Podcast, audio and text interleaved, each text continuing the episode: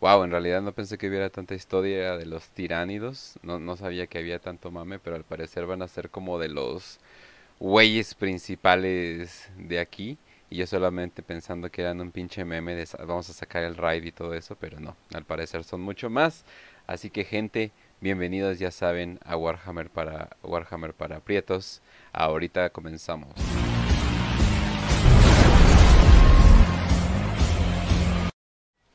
Bienvenidos gente, es lunes, así que ya saben que es nuestro en vivo, nuestro podcast de Warhammer para Prietos, donde estamos viendo las historias entretenidas de Warhammer, las no entretenidas y las hacemos entretenidas, ¿por qué no? Eh, vamos a estar viendo los mames, las, las, cosas que no son tanto un mame, sino cosas que en realidad están pasando en el, en el universo de Warhammer. Y hoy vamos a ver los tiránidos, los cuales son no exactamente los principales, pero yo creo que van a ser de los personajes, bueno, de las razas principales en lo que va a continuar de las nuevas historias que están saliendo. Que por cierto, no lo vamos a decir en este podcast, pero holy shit, al parecer Godblight es muy importante. ya no ya no hay historia común, ya no hay historia de sobra. Todas están revelando cosas increíblemente grandes. Para los que ya leyeron qué pasó, porque no creo que hayan leído la novela, pero para los que ya leyeron qué pasó, vaya que, que van a pasar cosas. Pero eso va a ser para otro programa. Por el momento, Fácil, ¿cómo estás? Muy bien, mi Kench, un saludo a todos los que nos están escuchando y los que nos van a escuchar una vez que ya se resube el episodio. Como bien lo indicas, Goldblight, eh, ¿quién diría que de una novela de la Guerra de las Plagas, que pues, es una trama importante, saldría algo tan, tan cambiatramas como lo que salió en la novela? Si no lo han leído o si no quieren leer el libro y quieren saber lo que pasó y saben inglés, les dejamos un resumen en una página, creo que lo hicieron de hecho, no de hecho basa uno en Reddit, em, pero es básicamente un summary de todo lo que viene en la novela, un resumen. Entonces ahí se los dejamos para el rato y en por el momento no lo vamos a hablar, igual que no hablamos mucho de cuando se reveló lo del Rey Amarillo, pero quizá en el futuro ya que haya más tiempo, quizá ya les digamos. Pero por el momento pues vamos a hablar de los Space Box of Death, como diría este Lord Creepman. Eh, hablando de Creepman, Elba, el gran Creepman, este también vamos a hablar mucho de él porque es uno de los principales protagonistas en el día de hoy. Y pues vamos a hablar de las tres guerras tiránidas. Las tres guerras que como tal, pues no son, muy conocidas y al mismo tiempo no son muy conocidas. Quizá las conozcas porque las has oído como mención, pero de ahí en fuera no sabes de qué tratar. O quizás solo la primera. Entonces, pues por eso estamos en este programa de hoy. Así es. Eh, y pues así como los Necron han estado tomando relevancia, así como el Caos eh, ha tomado relevancia por toda la historia de Warhammer, los Tiránidos son la raza más nueva, han salido un poquito de la nada, pero vaya que se... Bueno, y por mucho tiempo de hecho se consideraban como algo pasajero. Yo creo que muchos pensaban de que, eh, no, pues eh, es el nuevo juguete de Games Workshop, luego va, no sé, luego va a salir y luego ya luego se, se van a acabar, ¿no? Así como la gente dice de que el emperador se va a levantar y derrotar al caos, ¿no? Y es como, ¡ah! Pero bueno. Ojalá. no, no, no, no, no, no, no, no, no puede pasar. Pero los tiránidos eh, terminan siendo estos...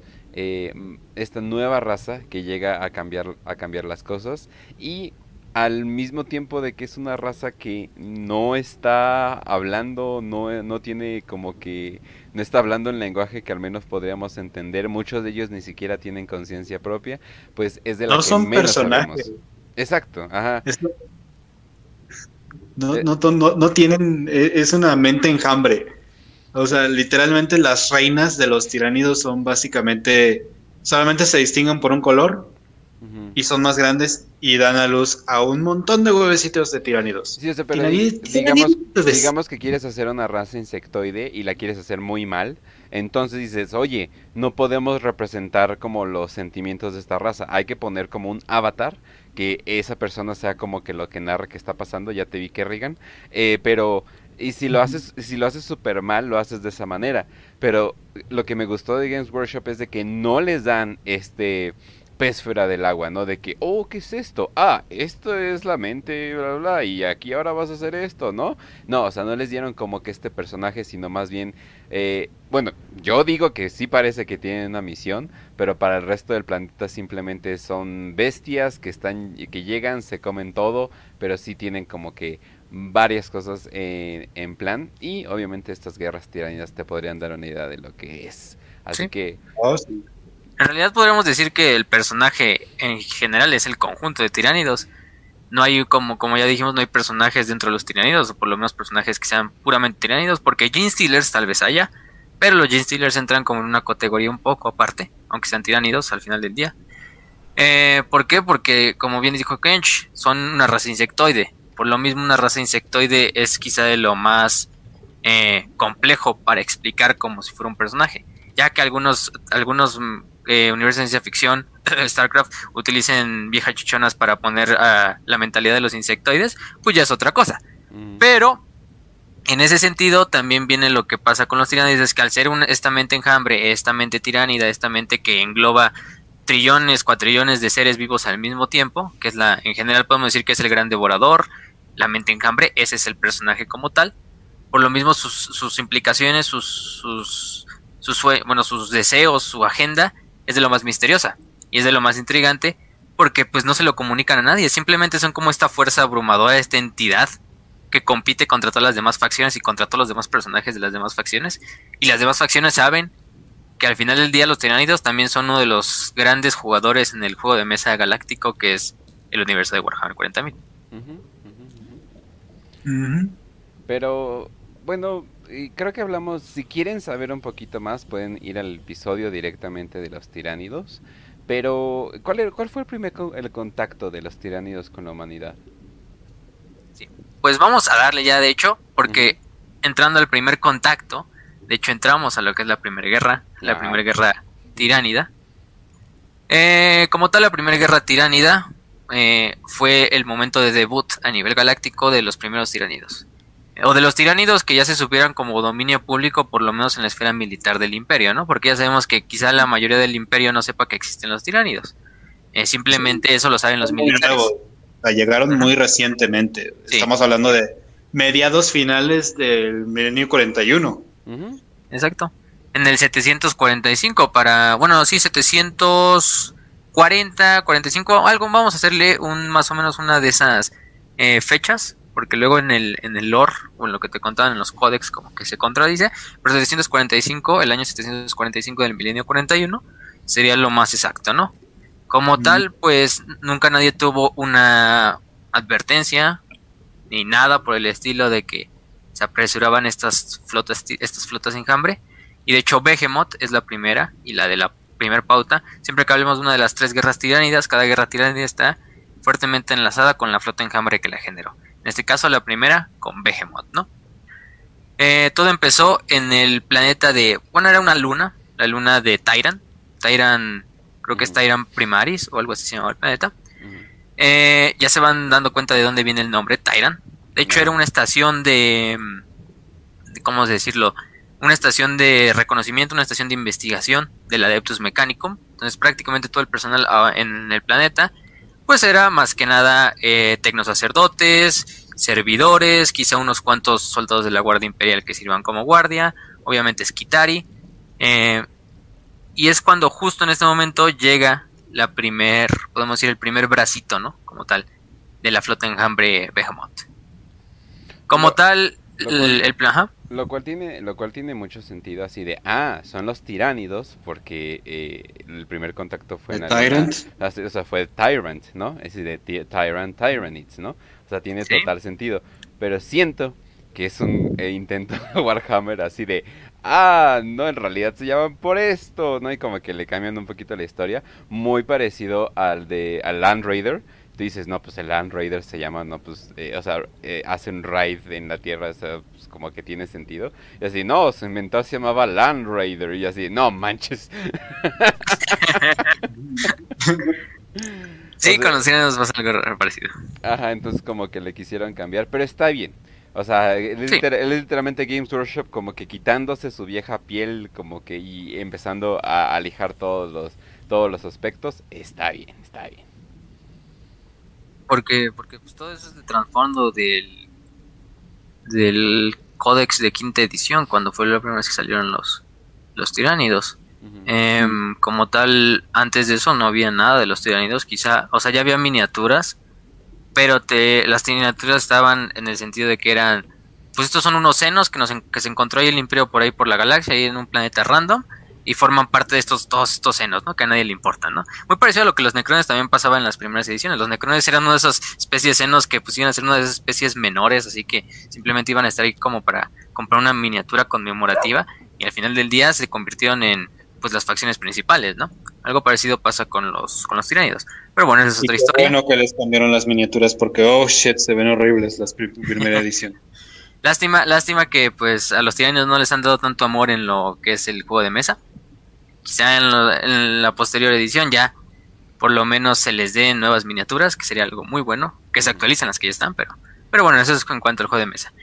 En cuanto al lore, eh, digamos, llegan a, a, Tyran, obviamente estamos hablando de una, de una flota enjambre en el momento en que desembarcan. Esto se los platicamos bien en el capítulo de los tiránidos para que vayan a verlo cómo funciona una flota enjambre. Recuerden que hay estas esporas miméticas eh, que son como estos tipos de cápsulas de desembarco, eh, eh, guion cámaras de gestación para los tiránidos, en el cual van las formas más primitivas, en ocasiones ya también van formas de combate avanzadas como guerreros tiránidos, los Gants, que no son tan avanzados, pero podemos decir que ya se defienden. Em, también los Reapers, que son los estos chiquititos, los que forman enjambres y que van evolucionando a las demás formas tiranidas como tal. Llegan a Tyrant, lo toman desprevenido totalmente. Era una estación que no estaba hecha para la guerra, era una estación de investigación. Por lo cual, el Adeptus Mecánicos que está sobre el planeta no tiene mucho que hacer sobre en su defensa. Afortunadamente, el Magos que está, eh, como se llama, en, en comando de esta estación llamado el Magos Barnack, eh, logra, logra este, meter toda la información acerca del ataque dentro de, una, de un pequeño códex de data, ¿no?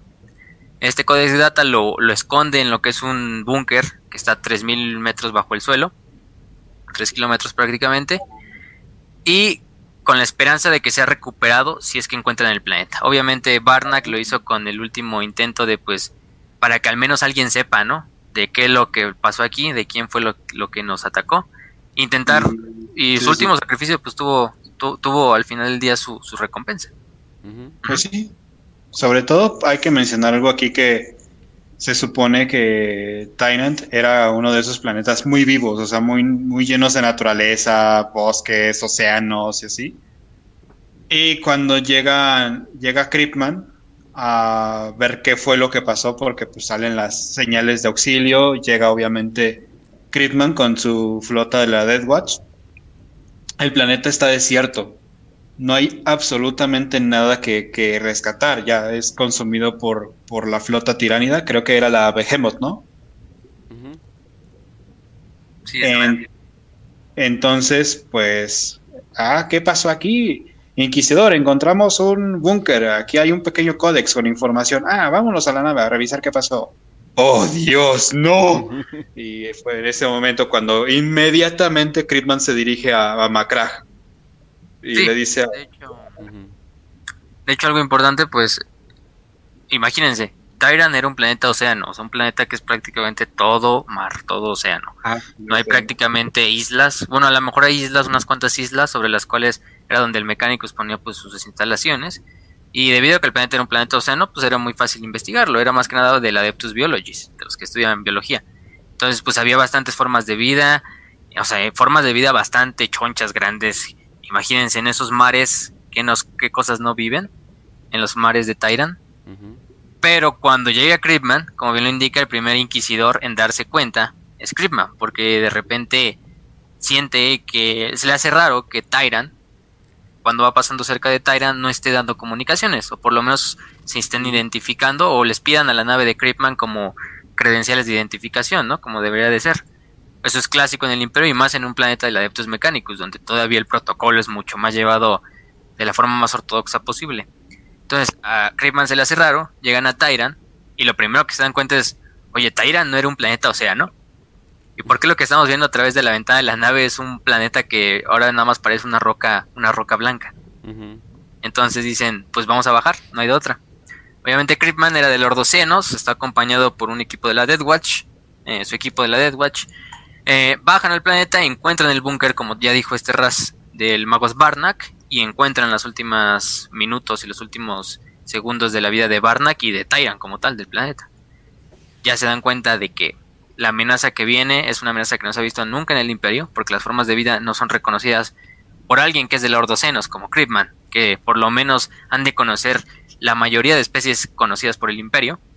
Un inquisidor de la Ordocenos las ha de conocer. Entonces, si no la reconoce él, y menos la reconoce un mago biologist de la Adeptus Mechanicus, pues sí te da a entender que esto es una nueva amenaza, es una nueva especie con la que no teníamos contacto, y que acabó con un planeta en básicamente dos horas. Y con una estación, y eso que estamos diciendo de que, aunque sea una estación de reconocimiento y una estación de investigación, hasta eso Tyran estaba bien, bien protegido. O sea, tenía sistemas de defensa láser, tenía estaciones Tenía naves del Mechanicus. Sí, tenía naves del Mechanicus. No, sé si sepan, pero se supone que en el lore, las naves del Mechanicus son las naves que tienen el mejor cañón Nova que puede existir. Que, no sé si han jugado Battlefield Gothic.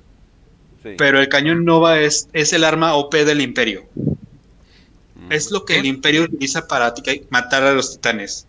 Básicamente, el Oberon el Oberon de Armagedón, el superarma que Hellrich, es un cañón Nova, pero acoplado a una oruga para que sea como un tanque gigante, ¿no?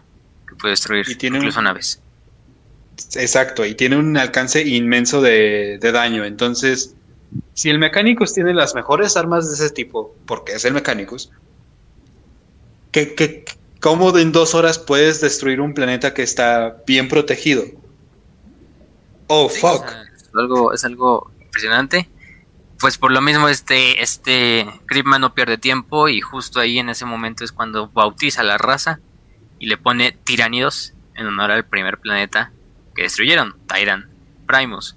En este caso Tyran Primus va a quedar siempre en la historia del imperio como el planeta que originó todo, ¿no? El planeta donde a lo mejor no lo originó ahí, no surgieron los tiranidos obviamente ahí, pero pues fue el primer este cubetazo de agua fría que el imperio tuvo ya al sentir la amenaza de los tiranidos cerca, ¿no? Eh, a partir de ahí, Creepman dice: No, pues tenemos que avisar al demás imperio de lo que se acerca. Obviamente, él sabía que lo más probable es que la flota, ya después de haber cedido Tyran, siguiera yendo a otros mundos. Y les iba a pasar lo mismo que a Tyran. Iban a quedar mundos sin vida. O sea, literalmente ni siquiera minerales, ni agua, ni nada.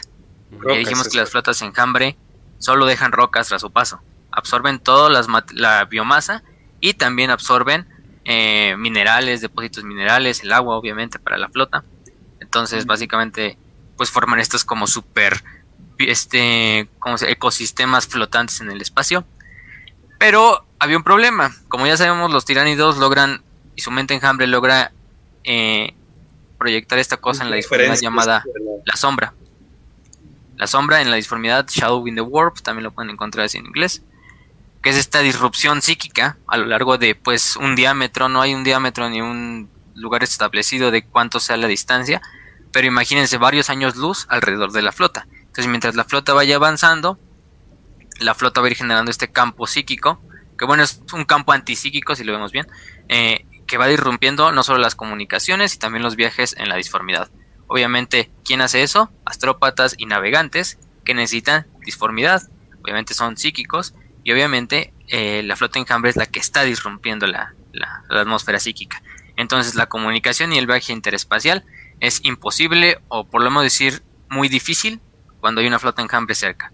A unos años luz en el sector, en el sistema, mucho más en el sistema, ¿no? Obviamente. Desde ahí la flota enjambre se fue dirigiendo. Recordemos que estas flotas enjambre miden años luz, pero cabrones. Obviamente las flotas enjambre no viajan a través de la disformidad, viajan a través de estas naves llamadas narvales, son como estas flotas, estas, estos organismos tiránidos gigantescos que tienen la forma, que tienen, sí, son bionaves que tienen la forma del narval, del animal ese que aquí en la Tierra conocemos, que es esta como tipo beluga con un pico en la, en la, en el hocico. Por eso llevan ese nombre de narvales. Y lo que va haciendo el narval es como si disrumpiera la gravedad cerca del centro, hacia donde él está viendo, del eje, y a través de ese corredor que se hace, obviamente las flotas enjambre pueden traspasar mucho más rápido, como si hicieran una corriente dentro del espacio, como si fuera una corriente de agua en el océano, ¿no? Pero esto en el espacio. Así se viajan los, los narvales. Y es más lento, obviamente, que el viaje en la disformidad, pero no por nada es. Por, no por nada no es rápido. O sea, sí llegan bastante rápido a otros lugares. Siempre los, eh, los humanos van a tener la ventaja en cuanto a velocidad, pero recordemos, está la sombra. La disformidad. Entonces los humanos y las demás razas, pues, por lo general no van a poder hacer el viaje disforme. Entonces los tiranios van a tener la ventaja incluso en la velocidad. Pero a partir de aquí, eh, la flota se fue dirigiendo. Pues tampoco ustedes. Sí. Lo chingamos todos aquí eh, cuando llegamos, ¿no? Pero pues, esos son los buenos tiránidos en cuanto a su forma de viajar. Eso tiene más detalles en el episodio de los tiránidos, vayan a verlo, lo repito. Eh, pero ahí se fueron dirigiendo a otros mundos. Otros mundos que cabe la pena mencionar en su camino que consumieron fue Oculus, que también era un observatorio lunar eh, del imperio, que era incluso tenía un bioartefacto que no se, no se dice qué fue, pero se dice que se recuperó en la herejía de Horus. Eh, el planeta fue totalmente destruido, el artefacto se perdió o quizá fue consumido, no lo sabemos. También toda la tripulación, bueno, la tripulación, la población de la Luna fue totalmente devorada. Mm. De ahí la flota enjambre se dirigió a un planeta llamado Yaga, que era básicamente un astillero de piratas orcos, de Orcs Freebooters, eh, que eran conocidos como los Star Crumpas, así también, ese es su nombre. Este, de hecho tenía una, una flota bastante grande, de Kill Cruisers, de estas rocas que son los meteoritos esos con con, con motores, o sea, era una flota orca que pues te ponía respeto, imponía respeto hasta eso, hasta podría ponerse al tú por tú a un grupo de batalla del imperio, ¿no? Eh, pero básicamente eran piratas, eran orcos piratas. Eh, lograron hacerle una buena batalla a la flota enjambre Behemoth, o por lo menos hacer que perdieran un poco de tiempo, pero eventualmente todos sus orcos y sus naves fueron consumidas por la flota enjambre. Entonces, pues también de los orcos son de los primeros víctimas en esta guerra, primera guerra tiránida. Y también van a ser, de, yo creo que después del imperio, son la segunda raza que más putazos ha llevado contra los tiránidos después de la humanidad.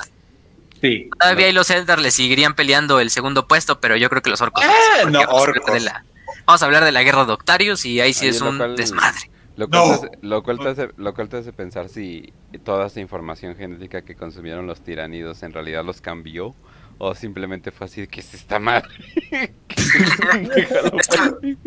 Yo creo que así a lo mejor dijeron, no mames, mejor no, no, no, no, implementes el ADN de estos güeyes porque creo que va a traer más consecuencias que beneficios.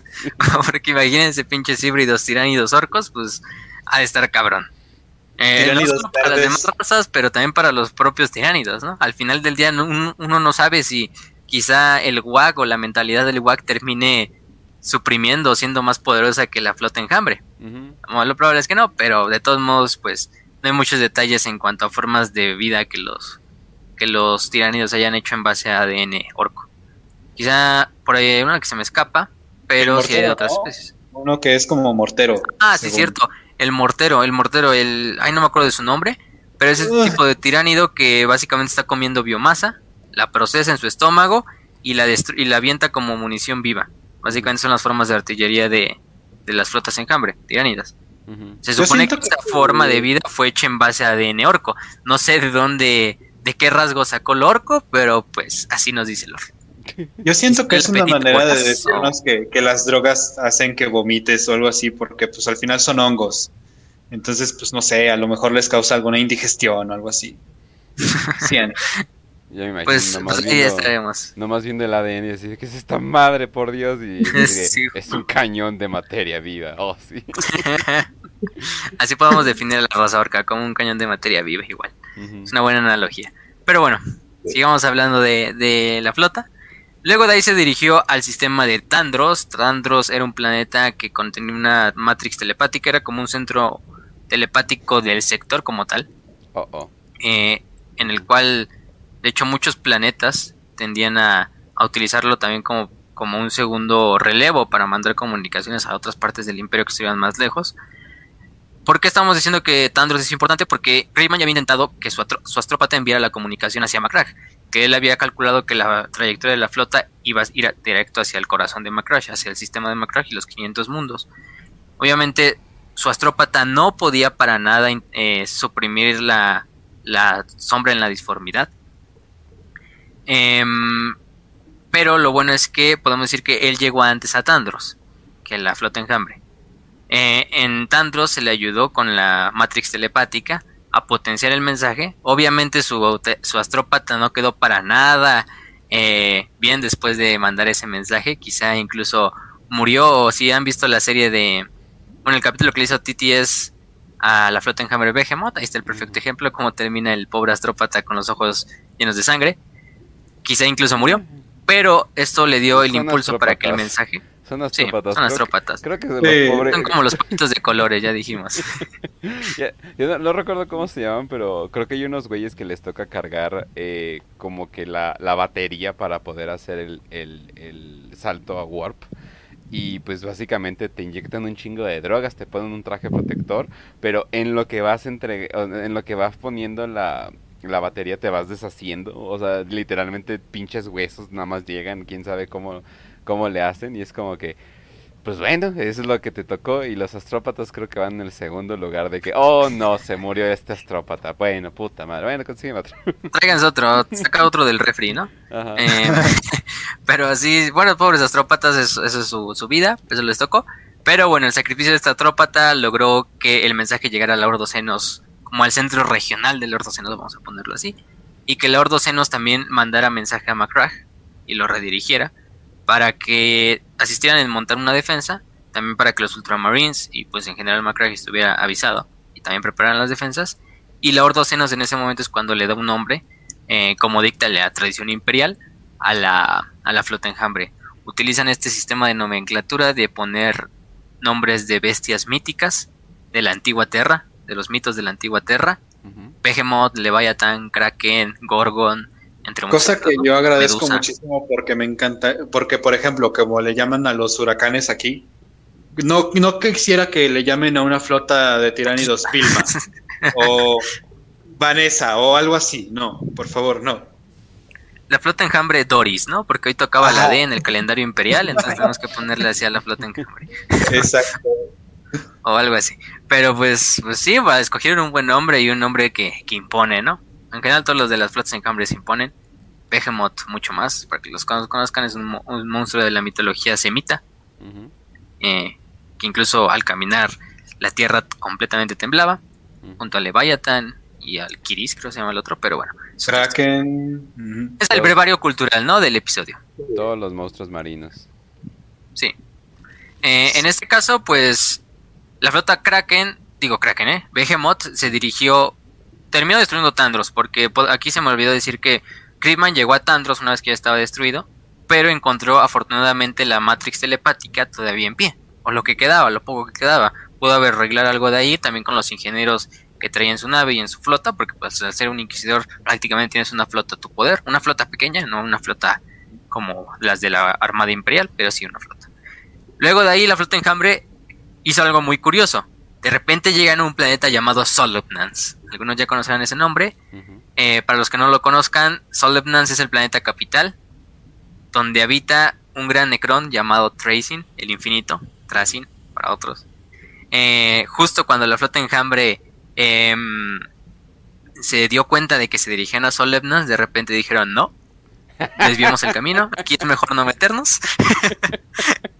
yo, creo que vieron a Tracing como el típico viejito que se acerca a las ventanas y empieza a asustar a los niños con, solamente, con solamente verlo. Entonces los tiránidos, que son como una raza bebé, debieron haberlo visto y dijeron, no, eh, en este patio yo no, me voy a, yo no voy a entrar. No, y, fueron en reversa poco a poquito, poco a poquito. Sí, exactamente, dijeron, no, ya. Nomás vieron que estaba sacando el formol, los frascos, como que... y así de, wow, nunca había... Empaquetar. Nunca había llegado literalmente la colección a mí tan rápido para la preservación. es una nave completa, genial. Y es, no, vámonos. Sí, aquí, aquí se nos viene lo más interesante de los, de los necrones, de los tiranidos. Bueno, también de los necrones los tiranidos siempre tienden a, a evitar los mundos tumba. ¿Por qué? Porque básicamente no hay nada que salvar, no hay nada que extraer de esos mundos. Quizá lo único que se puede extraer será un poco de agua, minerales, pero en realidad lo que quiere la flota enjambre es biomasa. ¿De dónde va a sacar biomasa de una raza que es básicamente puro metal? Em, obviamente ellos saben que si entran en una guerra contra los necrones, incluso aunque ganen los tiranidos, los necrones no son fáciles de matar, para nadie, para ninguna de las facciones, mucho menos para ellos. Entonces en el camino se van a ir bastantes formas de vida tiranidas y al final del día no va a haber forma de cómo obtenerlas, porque aunque sean humanos, orcos, Eldar, quizá te lleven mucho tiempo, quizá pierdas muchos tiránidos, pero al final hay biomasa con la cual puedes reponer esos números, ¿no? Pero en el caso de los necrones, pues no. Estaba aplaudiéndole a, Tracy. Excelente, muy buen trabajo. Muy buen trabajo, Tracy. Desde aquí te mandamos un abrazo. Oye, pero además, que por ser un hijo de puta. Pero además el hecho de que Tracy además tiene estas pinches pokebolas donde básicamente ah, tomen custodes, ah, tomen unos ultramarines, ah, y ella es así, no mames, no nos vamos a meter con eso. Sí, sí, nada mames. Y eso que Tracing es uno de esos dinastías necronas, o por lo menos su dominio no es tan grande.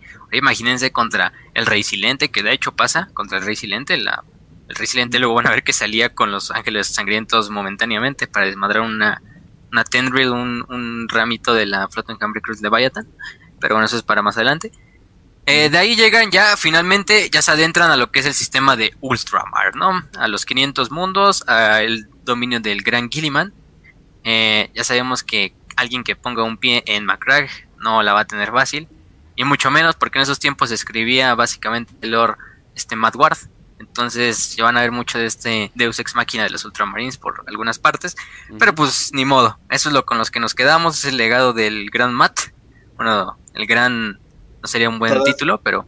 Todas las novelas de Matt Ward es literalmente... Entonces estuvimos a punto de morir todos. Solamente quedábamos dos. Y luego ganamos.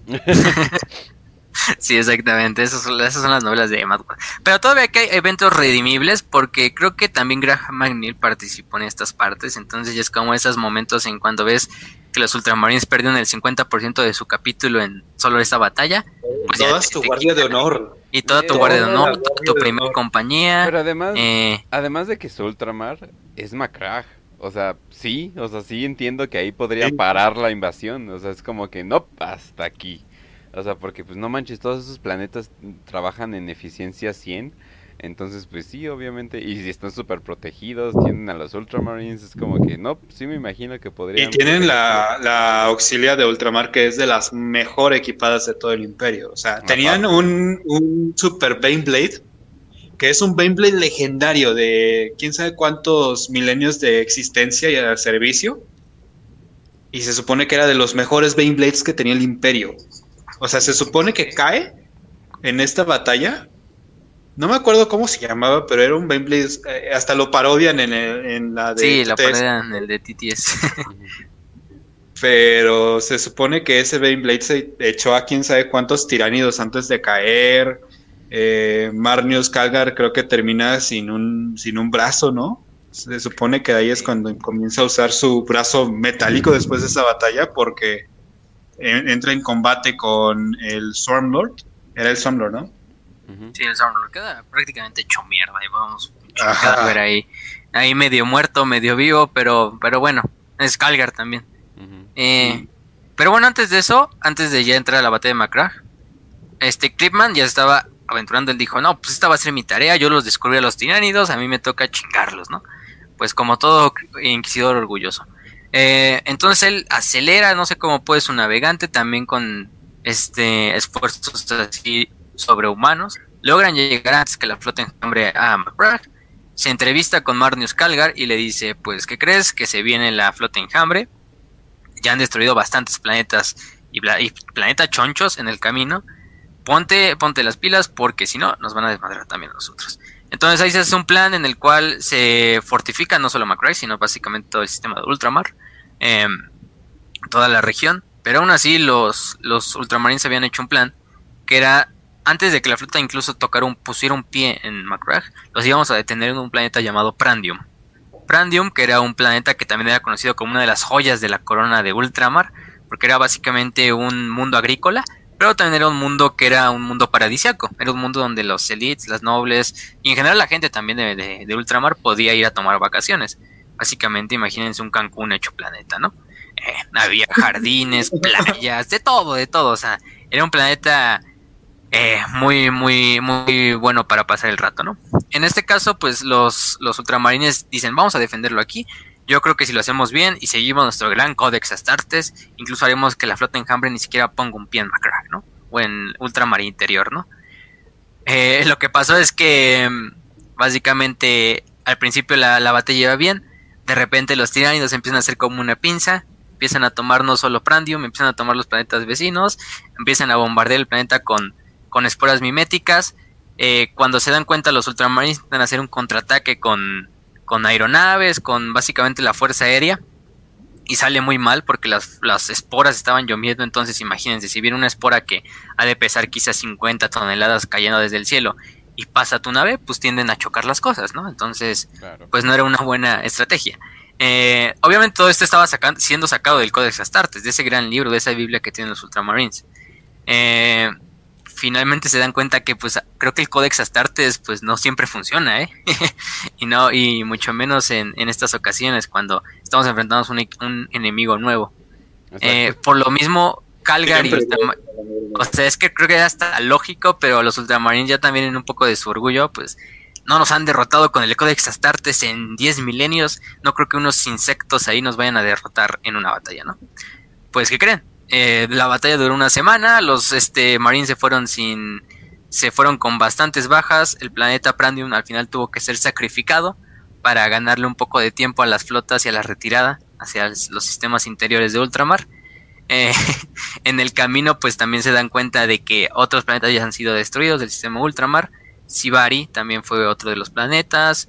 Em, también, por ejemplo, la casa del Blackthorn, que era la casa, una casa de, de, caballeros? imperiales, eh, fue destruida completamente. Uno de los, uno de sus caballeros, que de hecho se llamaba Blackthorn, era eh, en última instancia como para resolver ese agravio, va y reta al Hype Tyrant, al Swarmlord, da una batalla, a un duelo durante la batalla logra, logra enterrar su espada de su caballero imperial en el torso del Hype Tyrant, pero de repente se da cuenta que el torso del Hype Tyrant se empieza a reconstruir como si estuviera super evolucionando en ese momento. Y es casi casi este Clever Girl, ¿no? Como en esa escena de Jurassic Park cuando se cuando se chingan al, al, al, cazador, sí, básicamente. Solo un Ultramarine vería una monstruosidad insectoide gigante. Eh, un duelo, por favor. Es como que. Eh, Yo te eh, reto un duelo. Este era un caballero imperial. Todavía, imagínense, son más orgullosos que los Ultramarines. más cabrón. Y aparte, le destruyeron su casa. Destruyeron a su casa nobiliaria. Entonces tenía ese agravio ahí muy, muy, muy cabrón. Entonces básicamente dice este bastardo inteligente.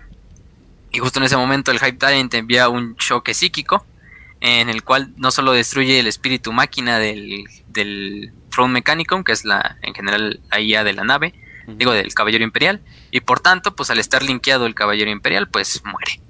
Este, eh, al final del día su sacrificio no se logró, su, intentar resolver su agravio no lo logró, pero bueno, esta es esta historia del, del buen Blackthorn, ¿no? Em, finalmente Marnius dice, pues eh, Marnius después del error que sucedió en Prandium se pone a meditar sin comida y sin agua por una semana entera dentro de sus aposentos en Macragge, mientras los ultramarines ahí resolvían cómo defendían lo que quedaba de planetas de, Solamente piensa en la escena de Diablos, acabamos de perder una batalla y estamos en una situación crítica. Me voy a encerrar en mi cuarto, no me molesten. Sí, no me molesten. Pues así le hizo, así le hizo este, este Marnius. Al final del día la meditación tuvo un buen punto porque se dio cuenta de que mm, básicamente lo que está pasando es que los Ultramarines, o en general los Marines, eh, eh, se adaptan al Codex Astartes, pero el Codex Astartes no se adapta a las legiones de Space Marines y a los capítulos. Entonces, utilizar el Codex Astartes en una situación en la cual es un enemigo que no se conoce, es un enemigo con el que no hay experiencia, y también por el mismo orgullo de los Ultramarines de demostrar, ay, no, el libro que escribió mi primarca es lo mejor, ¿no? Pues al final del día él dice, pues la cagamos, sinceramente la cagamos. Eh, se ríe en Templario Negro y Lobo Espacial. Exactamente, y Ángeles Oscuros y no sé cuántos otros capítulos que les val que se pasen por el arco del triunfo el, el, el Astartes. Pero finalmente dicen, pues vamos a hacer la de, ya es demasiado tarde como para defender en los mundos exteriores. La flota enjambre ya se dirige directamente hacia Macragge. Aquí va a ser last stand, aquí va a ser, aquí se decidirá el destino de, de Ultramar y en general del Imperio. Em, y es cuando sucede lo que va a pasar a continuación, que es la batalla de Macragh. Ah, también cabe decir que Kalt, recordemos el gran Kalt, ese planeta también mítico, un, vamos a decir, un bracito de la flota enjambre se dirigió a esa Kalt y alcanzó a destruir algo de Kalt, alcanzó a arrasar algo de Kalt, pero Kalt, recordemos, es uno de los planetas que más curtidos están en la guerra desde el hereje de Horus. Eh, lo lograron defender bastante bien los Ultramarines. Eh, finalmente sí quedó bastante parte del planeta devastado, de lo más que ya estaba. Eh, incluso sobrevivieron algunos tiránidos, entre ellos Old One Eye. Se escondió mucho tiempo durante las cuevas, en las cuevas de Kalt y en los pasillos subterráneos de Kalt, como ese mito de, ese, de esa bestia de un solo ojo que habitaba en las cuevas de Kalt. Em, por otra parte, pues ya, la gran, el gran brazo de la flota tiránida, el brazo principal, ya se dirigió hacia Macragh. Macragh va eh, decide que la flota enjambre se va a destruir ahí, o de lo contrario nos vamos a ir con ella, ¿no? Vamos a hacer lo, posible. También Critman se le une, tanto en la flota, tanto en la batalla espacial como en la, en la batalla en tierra, con sus escuadras de Dead Watch también. Em, básicamente la batalla empieza con un bombardeo de... Una también había otros capítulos de, o sea, de la misma semilla de los Ultramarines, ¿no? Ah, sí. Por ejemplo, los Iron Snakes, si no mal recuerdo. Eran, eran algunos contingentes, no podemos decir que eran tantos. El capítulo entero, pero sí algunos. Pero también algunos estaban en, en porque pues al final del día tienen que tener relaciones con su, con su capítulo madre, ¿no? Su capítulo padre, que son los Ultramarines. Pero no es tanto como la devastación de Valka, ahí sí juntaron a todos los capítulos sucesores. Eh, aquí sí simplemente fueron ahí los Ultramarines, también hubo obviamente la Ultramarina Auxilia, eh, la, Armada Imperial, la Legio Praetor, que es una legión titánica, que está en Macragh. Eh, la batalla comienza de manera catastrófica mm, para los Ultramarines. El bombardeo misético de los este, es demasiado grande como para que las defensas puedan derribar todas las cápsulas de desembarco de los tiránidos. Se derriban bastantes, pero también bastantes caen a tierra, ¿no? Estamos hablando de una de un ecosistema de seres vivos de trillones por mucho. Em, en este caso, pues eh, la batalla duró bastante sobre Macragh, fue replegándose a medida de que los tiránidos tomaban más puntos, los, los ultramarines se replegaban hacia las ciudades más grandes de Macragh y hacia los territorios que más importancia tenían. También la primera compañía, que era la compañía de exterminadores y de veteranos, los mejores, la creme de la creme de los Ultramarines, eh, defendía lo que eran las fortalezas del capítulo en los polos, más que nada en el polo norte, eh, donde la lucha era más cruenta porque los tiranidos sabían que ahí era donde se originaban los Ultramarines, de ahí era donde tenían sus cuarteles generales, ahí es donde hacían sus, este, sus rituales para ascender y básicamente si destruías eso, era destruir, quitarle la cabeza a, a, todo el ejército de, Ultramar. Entonces también bastantes de las tropas de los tiranios fueron a dar hacia el polo norte. Eh, después de que mm, de que las eh, Marnius Calgar y, los demás ultramarines se replegaran, logran hacer un, un ¿cómo se llama? Un, contraataque al fortificar lo que es el Cold Steel Ridge, que es como el fuerte de, del acero del acero frío que es un complejo industrial que está en los, mares del norte de Macragh. Eh, que incluso ahí es donde estaba, ya me acordé del nombre, aquí lo tengo, es Pride of Hera, que era el Baneblade que mencionaba Raz, que es este mm. Baneblade legendario que era conocidísimo en todo. Y aquí es cuando los, los tiranios se dan cuenta de que Calgar es el principal, la principal peligro, ¿no? Porque obviamente si le quitamos a Calgar a los ultramarines, no va a haber otra forma de, de que se adapten. Y aquí, de hecho, los Ultramarines esos momentos también donde te caen bien, porque es así, cuando Return to Tradition, cuando básicamente es lo que les hicieron en Calt, de que hay mi Codex Astartes, hay mis tácticas, vamos a adaptarnos, nada de que ahorita vamos a poner a seguirnos las reglas, estamos contra un enemigo contra el cual nunca nos hemos enfrentado, pues hay que ponernos las, pilas, ¿no? Y sacar nuevas estrategias y adaptarse. cuando lo que hicieron en Calt. Cuando Gilliman despertó, dijo, ¿y esta madre qué es? Yo voy a hacer lo que yo quiero. Exactamente. Entonces, como que, sigue tu primarca mejor. Ahí sí Marnio se puso los pantaloncitos y dijo, no, pues aquí yo, ya mi primarca está medio muerto. Ah, también en el Polo Norte, pues estaba básicamente lo que era el cadáver de, de, Gilliman. Bueno, su, entre comillas, cadáver, el güey en coma, básicamente. Ahí tienes a tu papá. Sí, imagínense si llegan a tomar las fortalezas del Polo Norte, pues no nada más se comen a los Space Marines, sino también se terminan este, cenando al, al Primarca y pues ya tendrían su poder genético dentro de la. Y además, oye, tienes que guardar a, Guillermito para Ibrahim. O sea, ¿sabes, lo triste que se pondría Ibrahim en el futuro si no hay un Gilliman? Oh, no, hicimos una legión basada en el ADN de Gilliman y ahora se están yendo a planetas elfos a cogerse a todos. no, ah, vale. No, eso. Mejor lo dejamos así. No voy a ser alguien que se atreva a hacer un, un fanart de eso, entonces valió madres. Oh, ya. oh, no, existe Puta madre. Existe DeviantArt. Bueno, ya, es otra historia. Pues ya obviamente la Plata Enjambre dijo, pues hay que mandar a nuestro mejor guerrero, pues manden al Swarmlord, a este legendario, a este básicamente que sirve como el nexo de la Norn Queen, que es la reina de los de la Flota Enjambre, en tierra, el comandante supremo, el primarca de los tiránidos, si quieren usar una analogía. Eh, y pues empiezan a, bombardear con todo lo que tienen a, este fuerte que habían hecho los Ultramarines. Eh, en el camino hacen túneles con los Raveners, que son estos tipos de tiranos gigantes que hacen, que pues excavan. También los Gargoyles y las Arpías empiezan a bombardear porque son fuerza aérea, básicamente los tiránidos. Los Carnifexes pues terminan destruyendo el Pride of Hera.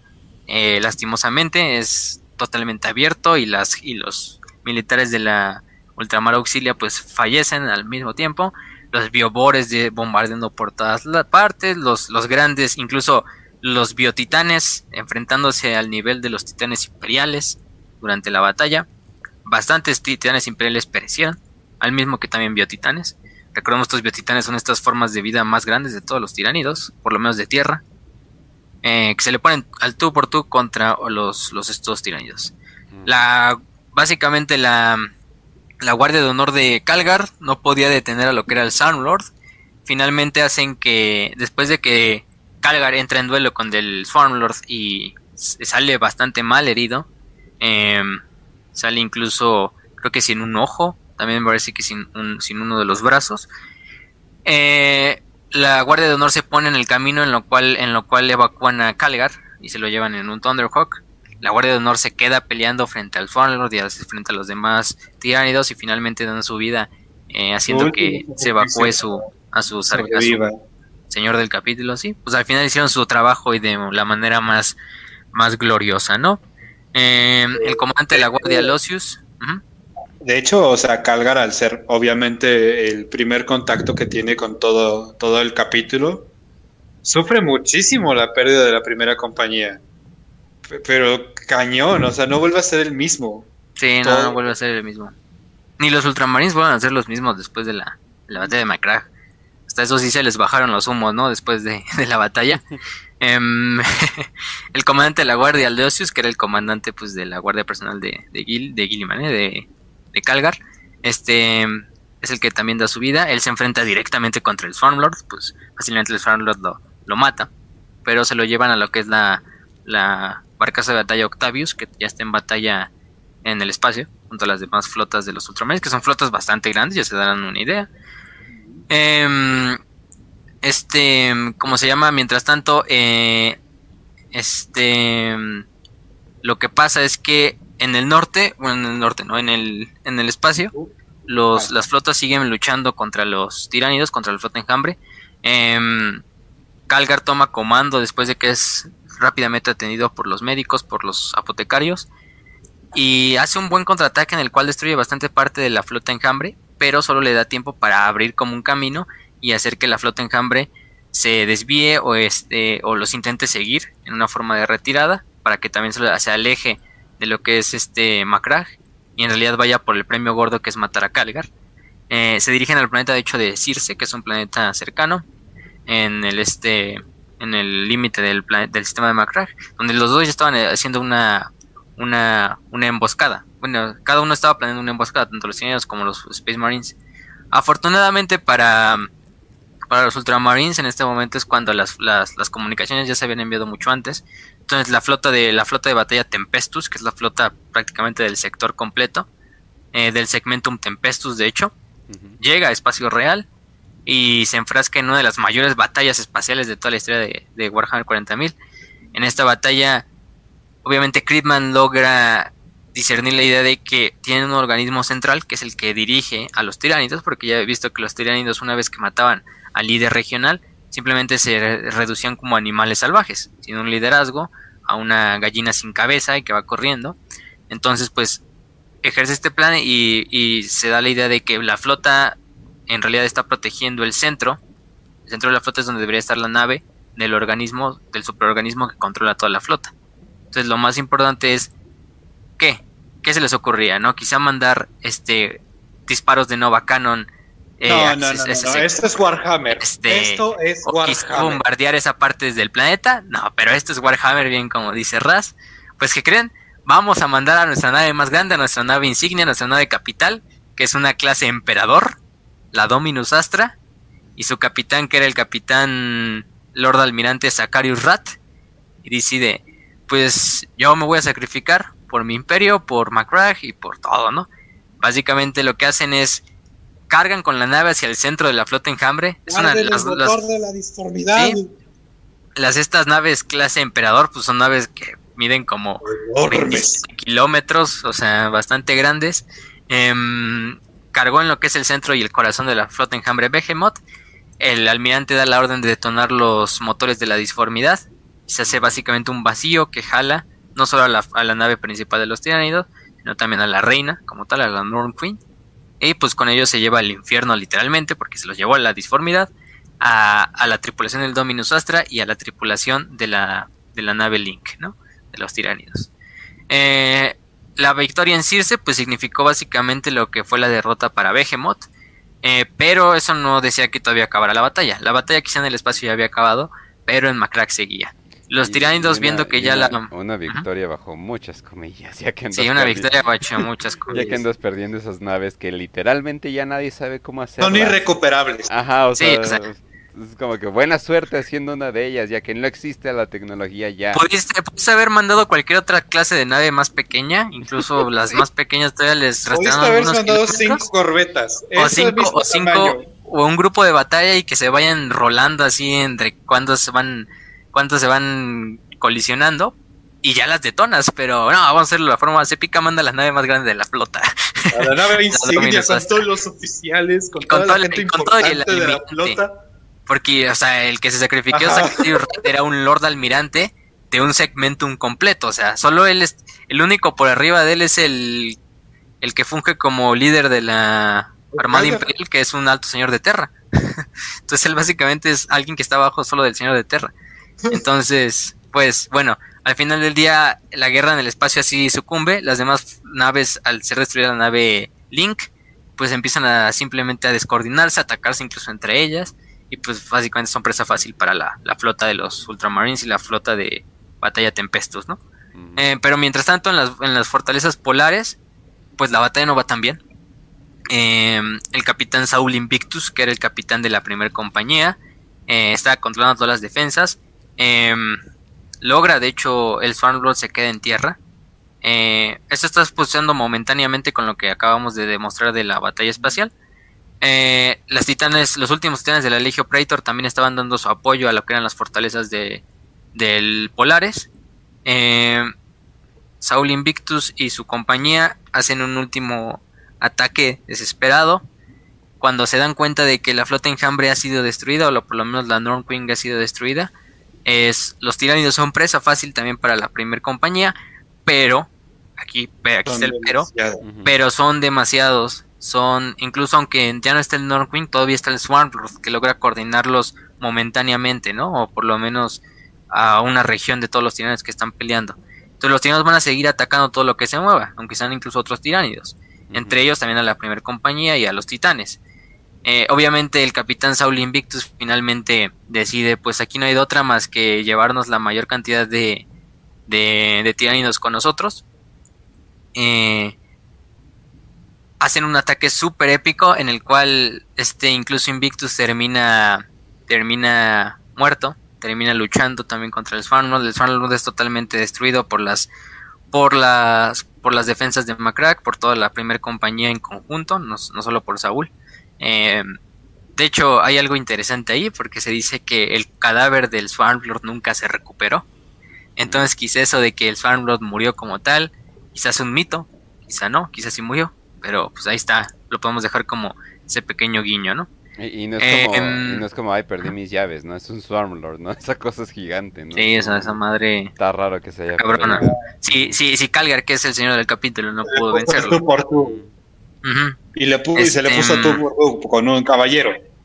Sí, o sea, estuvo, estuvo, estuvo... No, y aparte de que sabemos algo de los tiránidos que va a ser relevante para la siguiente, pero al parecer sí pueden esconderse y sobrevivir por mucho tiempo.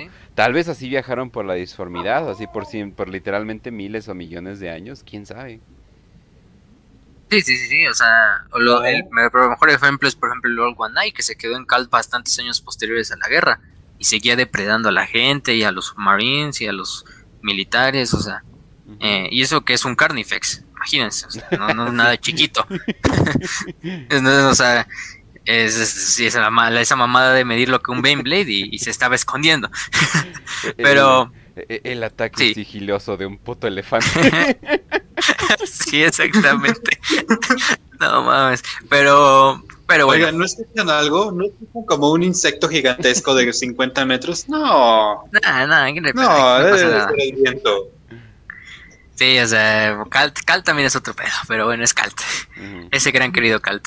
Eh, también muchas zonas de Cal están abandonadas, entonces lo más probable es que se esconden en esas zonas, pero bueno. Eh, finalmente la compañía, cuando Magnus Calgar y las demás compañías que lo acompañaban regresan a Macragge y regresan a la fortaleza polar, lo único que se encuentran es totalmente la primer compañía muerta, sus cuerpos apilados unos a otros en espaldas, en posición desafiante, sentados algunos, otros acostados, otros incluso básicamente por todo el peso de sus demás compañeros en pie y a sus pies se encuentran básicamente lo, todos los últimos números de lo que fue la flota enjambre Behemoth que quedaba en tierra en, en Toda la primera compañía fue destruida, no quedó ni uno. Los titanes de la ley Operator igualmente quedaron casi totalmente destruidos. Quizá sobrevivieron algunos, quizá, quizá unos pocos y quizá titanes pequeños. Destrozados completamente, pero... Que por cierto, ¿en qué novela salía esto? Esto sale más que nada, esto no salía tanto en novelas, salía más que nada en los códex de tiranidos. Mm. Pero también se hacen menciones, así como por ejemplo en la de la de Chapter 2, que es la sexta novela de, de este, ¿cómo se llama? De Uriel Ventris, de la batalla. Pero como tal, simplemente son menciones, ¿no? Como referencias a la batalla, pero no, como tal no tenemos más que los códexes, como, y obviamente el lexicanum, porque es de ahí donde se termina reescribiendo lo que es el códex eh, para ponerlo como tal en la en la en el lore. Pero sí. o sea esto es de hecho esos pedazos de lore que son así bastantes ambiguos cuanto a eso. Creo que hay incluso o sea de como cajas de, del juego de mesa que vienen con introductor de esa misma batalla y eso mismo que tienen marines espaciales y tiránidos. Ah, entonces también mucho ahí en juego de mesa Sí, también por ahí hay unos cuantos cuentos. Por ejemplo, también está creo que el de... ¿Cómo se llama? Planet Strike, Apocalypse, que eran como libros de expansión para los códex. Y ahí se ponía un poco más de información. Pero como tal novela no, no tenemos, lastimosamente no tenemos oh. eh, de esta batalla. Pero sería bastante épico que se sacara alguna en el futuro, quizá, quizá, ¿no? Pero bueno, eso simplemente lo podemos esperar. Es difícil escribir. Sí, es difícil ya reescribir algo. Bueno, bueno, también que se reescribió toda la herejía de Horus desde cero, ¿no? Entonces tampoco lo vería tan, tan descabellado. Pero bueno, Behemoth... Fin... Yo no me acordaba por qué literalmente la herejía de Horus existe. Me dio mucha risa de que al parecer iban a sacar eh, creo que iban a sacar eh, un como un juego de titanes y pero no tenían dinero como para diseñar otro titán. Entonces pintaron unos de un color y otros de otro color y, y así de bueno pero por qué se están peleando ah pues porque hubo una guerra ah. civil hace mucho tiempo no y se, llamaba, y se llamaba la herejía de Horus no y ya o sea pero literalmente no sabían nada no sabían nada los para los que sepan inglés está el video es un güey, es un canal pequeño, bueno, tiene como 10.000 suscriptores, pero bastante nuevo, eh, que hizo como una reseña histórica de la herejía de Horus desde la primera edición, desde Rock Trader, que básicamente en Rock Trader solo era un pedazo de contraportada, eran como 20 renglones de la herejía de Horus, y eso era todo así de que, hay un tal Horus, desafió al emperador, y o sea, ni siquiera se decía que Horus era un primarca, nada más era como que Horus era un general ahí del imperio y ya. pero, pero así, y fue como fue expandiéndose. Es un buen video, pero Ahí se los dejamos en el canal de Telegram. Ah, ya sé. Eh, espera, ajá. espera, ya, ya lo reconocí. Eh, ya sé por qué es nuevo este tipo. Déjense lo pongo en, en la ventana. Lo que pasa es de que este güey tiene otro canal. Este güey tiene otro canal que habla Ah, como de cosas históricas. Y empezó a hablar de cosas de, de Warhammer. Pero como que le pegó un chingo eh, esos videos. Pero dijo, "Mm, como que no quiero pasando a hablar de Warhammer en mi canal de historia, historia. Entonces se hizo un nuevo canal para hablar exclusivamente de, de eso y hasta se puso Arbiter, ¿no? Porque ya sabes, ¿no? Todo el mundo Sí. se Digo, me suena como que a un grupo de, de sujetos que hablan cualquier tontería y se hacen un canal de Warhammer aparte para poder tener Sí, un podcast sí, libre. Eso no pasó, eso no pasó. Este, pero vayan a verlo, es arbitorian, como bien dice este Kenchi. Sí, por eso ya se me hacía conocida la cara. Yo dije, este güey ya lo he visto en algún lado. Ajá. Pero bueno. Pero bueno, este los posemos al final del video, del programa. Eh, finalmente Behemoth pues muere en, en Ultramar, muere en Macragge. Eh, quedan algunos pedazos de la flota, algunos pedazos se, se terminan yendo hacia otros lados, no terminan siendo totalmente destruidos, pero ya no son la flota que, que eran, ¿no? De hecho, lo, Dante, el comandante Dante, el señor del capítulo de los Ángeles Oscuros, de los Ángeles Oscuros, de los Ángeles Sangrientos, termina dando ayuda a, a los a Ultramarines para que maten y destruyan o busquen a los últimos reductos de resistencia tiránida que quedaban en Macra. Eh, la primera compañía totalmente fue destruida. Eh, se quedó completamente al 50% de su capacidad hasta el 841. 100 eh, años. uno del 1941. Sí, 100 años están, en 100 se años se tardaron en, en recuperarla toda. Pues imagínense. Y 160 años, no 116 años se tardaron en, en reponer todas las bajas que se obtuvieron en general en todas las demás compañías, porque pues también las demás compañías sufrieron bastantes bajas. Sí. Em, de esta... Solamente quiero que te imagines la- una conversación entre Dante y, y Marnius de, oye, Dante, oye, gracias por el apoyo. Oye, pero ¿por qué unos de tus soldados, de tus marines, estaban diciendo la palabra oro? Aquí no pasó nada, carnal. Oye, Aquí pero no me, pasó nada. me encanta de que pasa una de las peores guerras de la historia, un trauma cultural, todo, y, y la gente así de, vamos a coger gente que necesitamos poblar, o sea, necesitamos poblar esto. poner la legión. a ver si de esos 100 mil millones que Bueno. nazcan en los próximos 100 años, por lo menos el 10% se va a los ultramarines. Sí, oye, es- pues ven, Sí, es. eh, bono A ver, extra, hay distintas No hay formas de celebrar. bono hay extra al que tenga formas de- trellizos, eh. Eh, eh. Qué genocidio que se acaban de aventar, pero bueno. ¿A quién se parecerán? Pero bueno, también salieron bastantes veteranos, por ejemplo el capellán Hortan Cassius, que era el maestro de la santidad, de la santidad, le recomendó a Calgar hacer todo como una unidad especial de veteranos de las guerras tiránidas, que de hecho la hizo y creció bastante con bastante experiencia y continuó peleando contra las flotas en Gambre, dándoles consejos a otros capítulos de cómo luchar contra los tiránidos y todo esto, ¿no? Que Eh, básicamente mm, los ultramarines se convertían en los este, exterminadores espaciales. se convirtieron en los, en los que mejor experiencia tenían, de hecho. Eh, el buen Odwanai permaneció en Kalt y de hecho ahí permanece, creo que por lo último que vimos en el lore.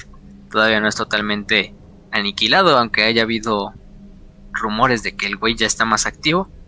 Pero sí, eso es en cuanto a lo de... de, de- de- de- Behemoth y la primera guerra tiránida.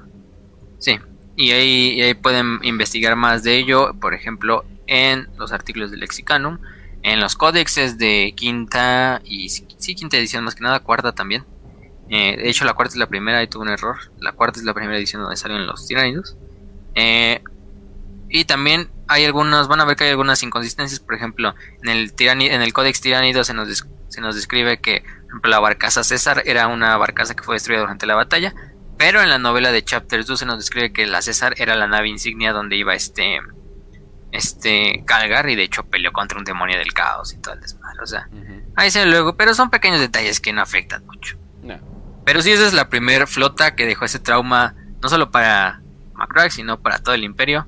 Para el propio Creepman, toda su, su carrera posterior se va a basar en los tiránidos, o sea, no hay mayor experto de tiránidos en la galaxia que pues el propio Creepman.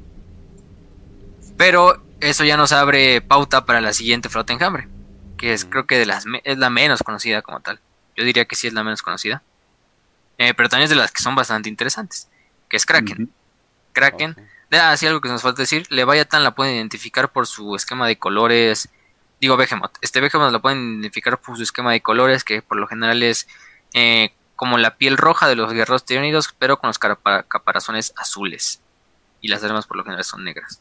Kraken, por otra parte, sus caparazones son rojos y como que la piel de los tiranidos es como color hueso. Es un pequeño detalle para que también sepan identificarlas cada una, ¿no? Eh, bueno, la siguiente es la flota enjambre Kraken. La flota enjambre Kraken llegó en 992 del 1941. Eh, también es una decida de una de las más grandes. También llegó básicamente por. Básicamente podemos decir que el, mismo lugar que llegó la flota enjambre eh, Behemoth por la franja, este. este. Sí, la franja este de la galaxia. Un poquito más arriba. Eh, de hecho, este. Bueno, no, más bien un poco más abajo. Este, porque de hecho se dirigió. van a ver que en algunas partes se dirigió incluso al Imperio Tau. También tuvo ahí alguna participación en la guerra de Damocles o en la cruzada de Damocles. No tan importante, pero sí tuvo algunas, algunas importantes. Eh, la flota enjambre Kraken, nadie se la esperaba, obviamente. La, mm. Cuando se destruyó la flota enjambre Behemoth, pues se pensó que era lo único, ¿no? Como ya sabemos que era ese único sistema alienígena que había llegado, ¿no? Pero ya sabemos que las flotas enjambre, pues en realidad eh, no solo son un organismo, sino incluso podemos decir que las flotas enjambre que han llegado a la galaxia Behemoth, Leviathan, Kraken, pues solo son pequeñas ramitas de una flota enjambre que está más abajo de la, en el espacio entre galaxias, que no se ve. Entonces, quizás esas solo son las fuerzas de avanzada, eh, que es lo más interesante y lo más...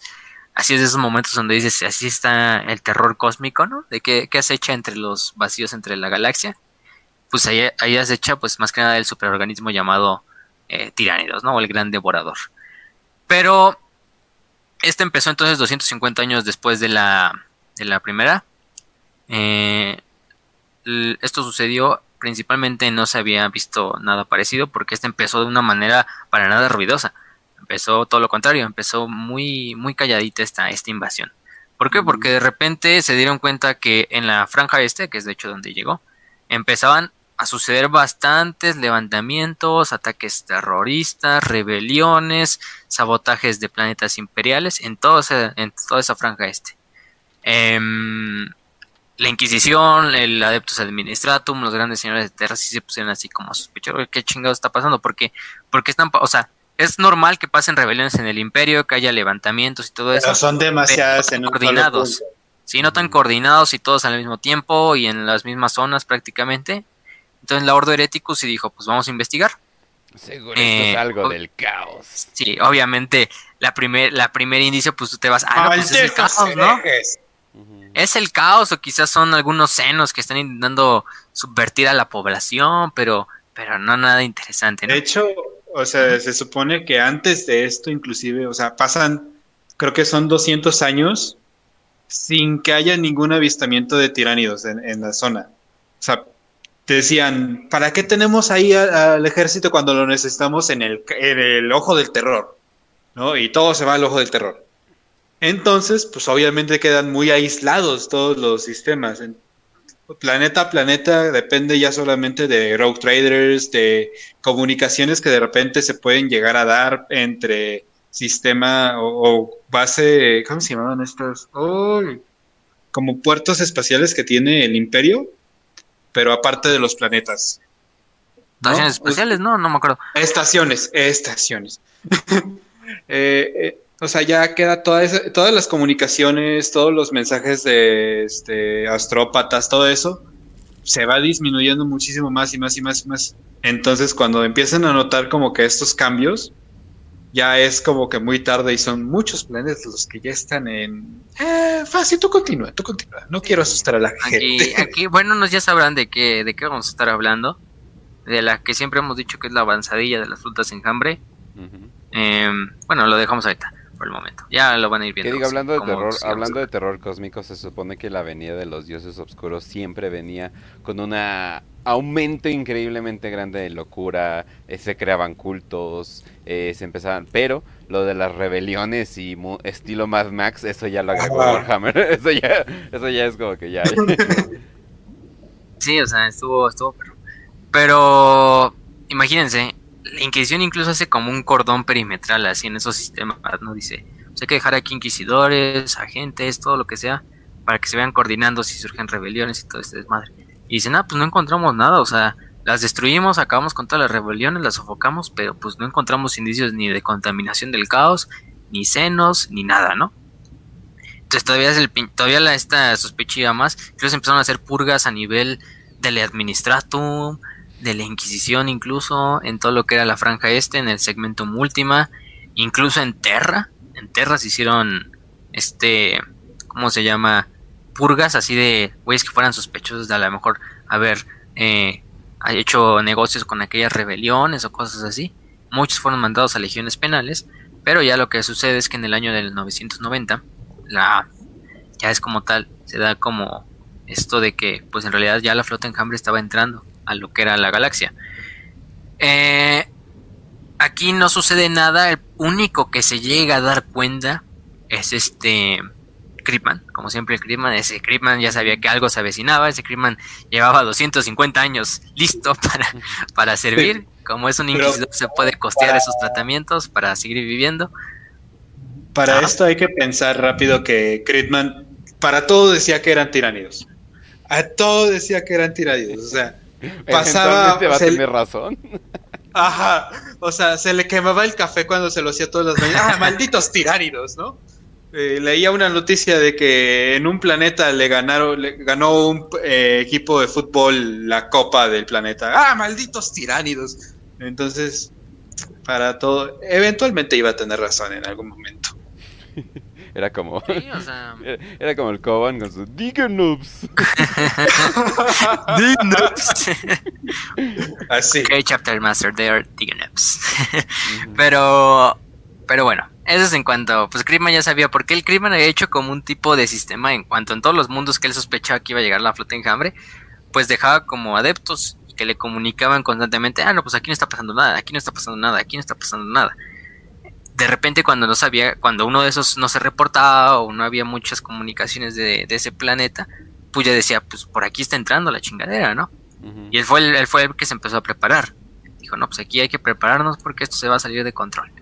Eso más que nada lo utilizó en la Leviathan, que es donde en realidad brilló este sistema para, para, para encontrar planetas. los inquisidores así de, wow, gran parte de estos cultistas eran mutantes, qué extraño, ¿no? Es como que o sea, como que, pues bueno, no, no, no había un entendimiento tan grande como hay ahora, ¿no?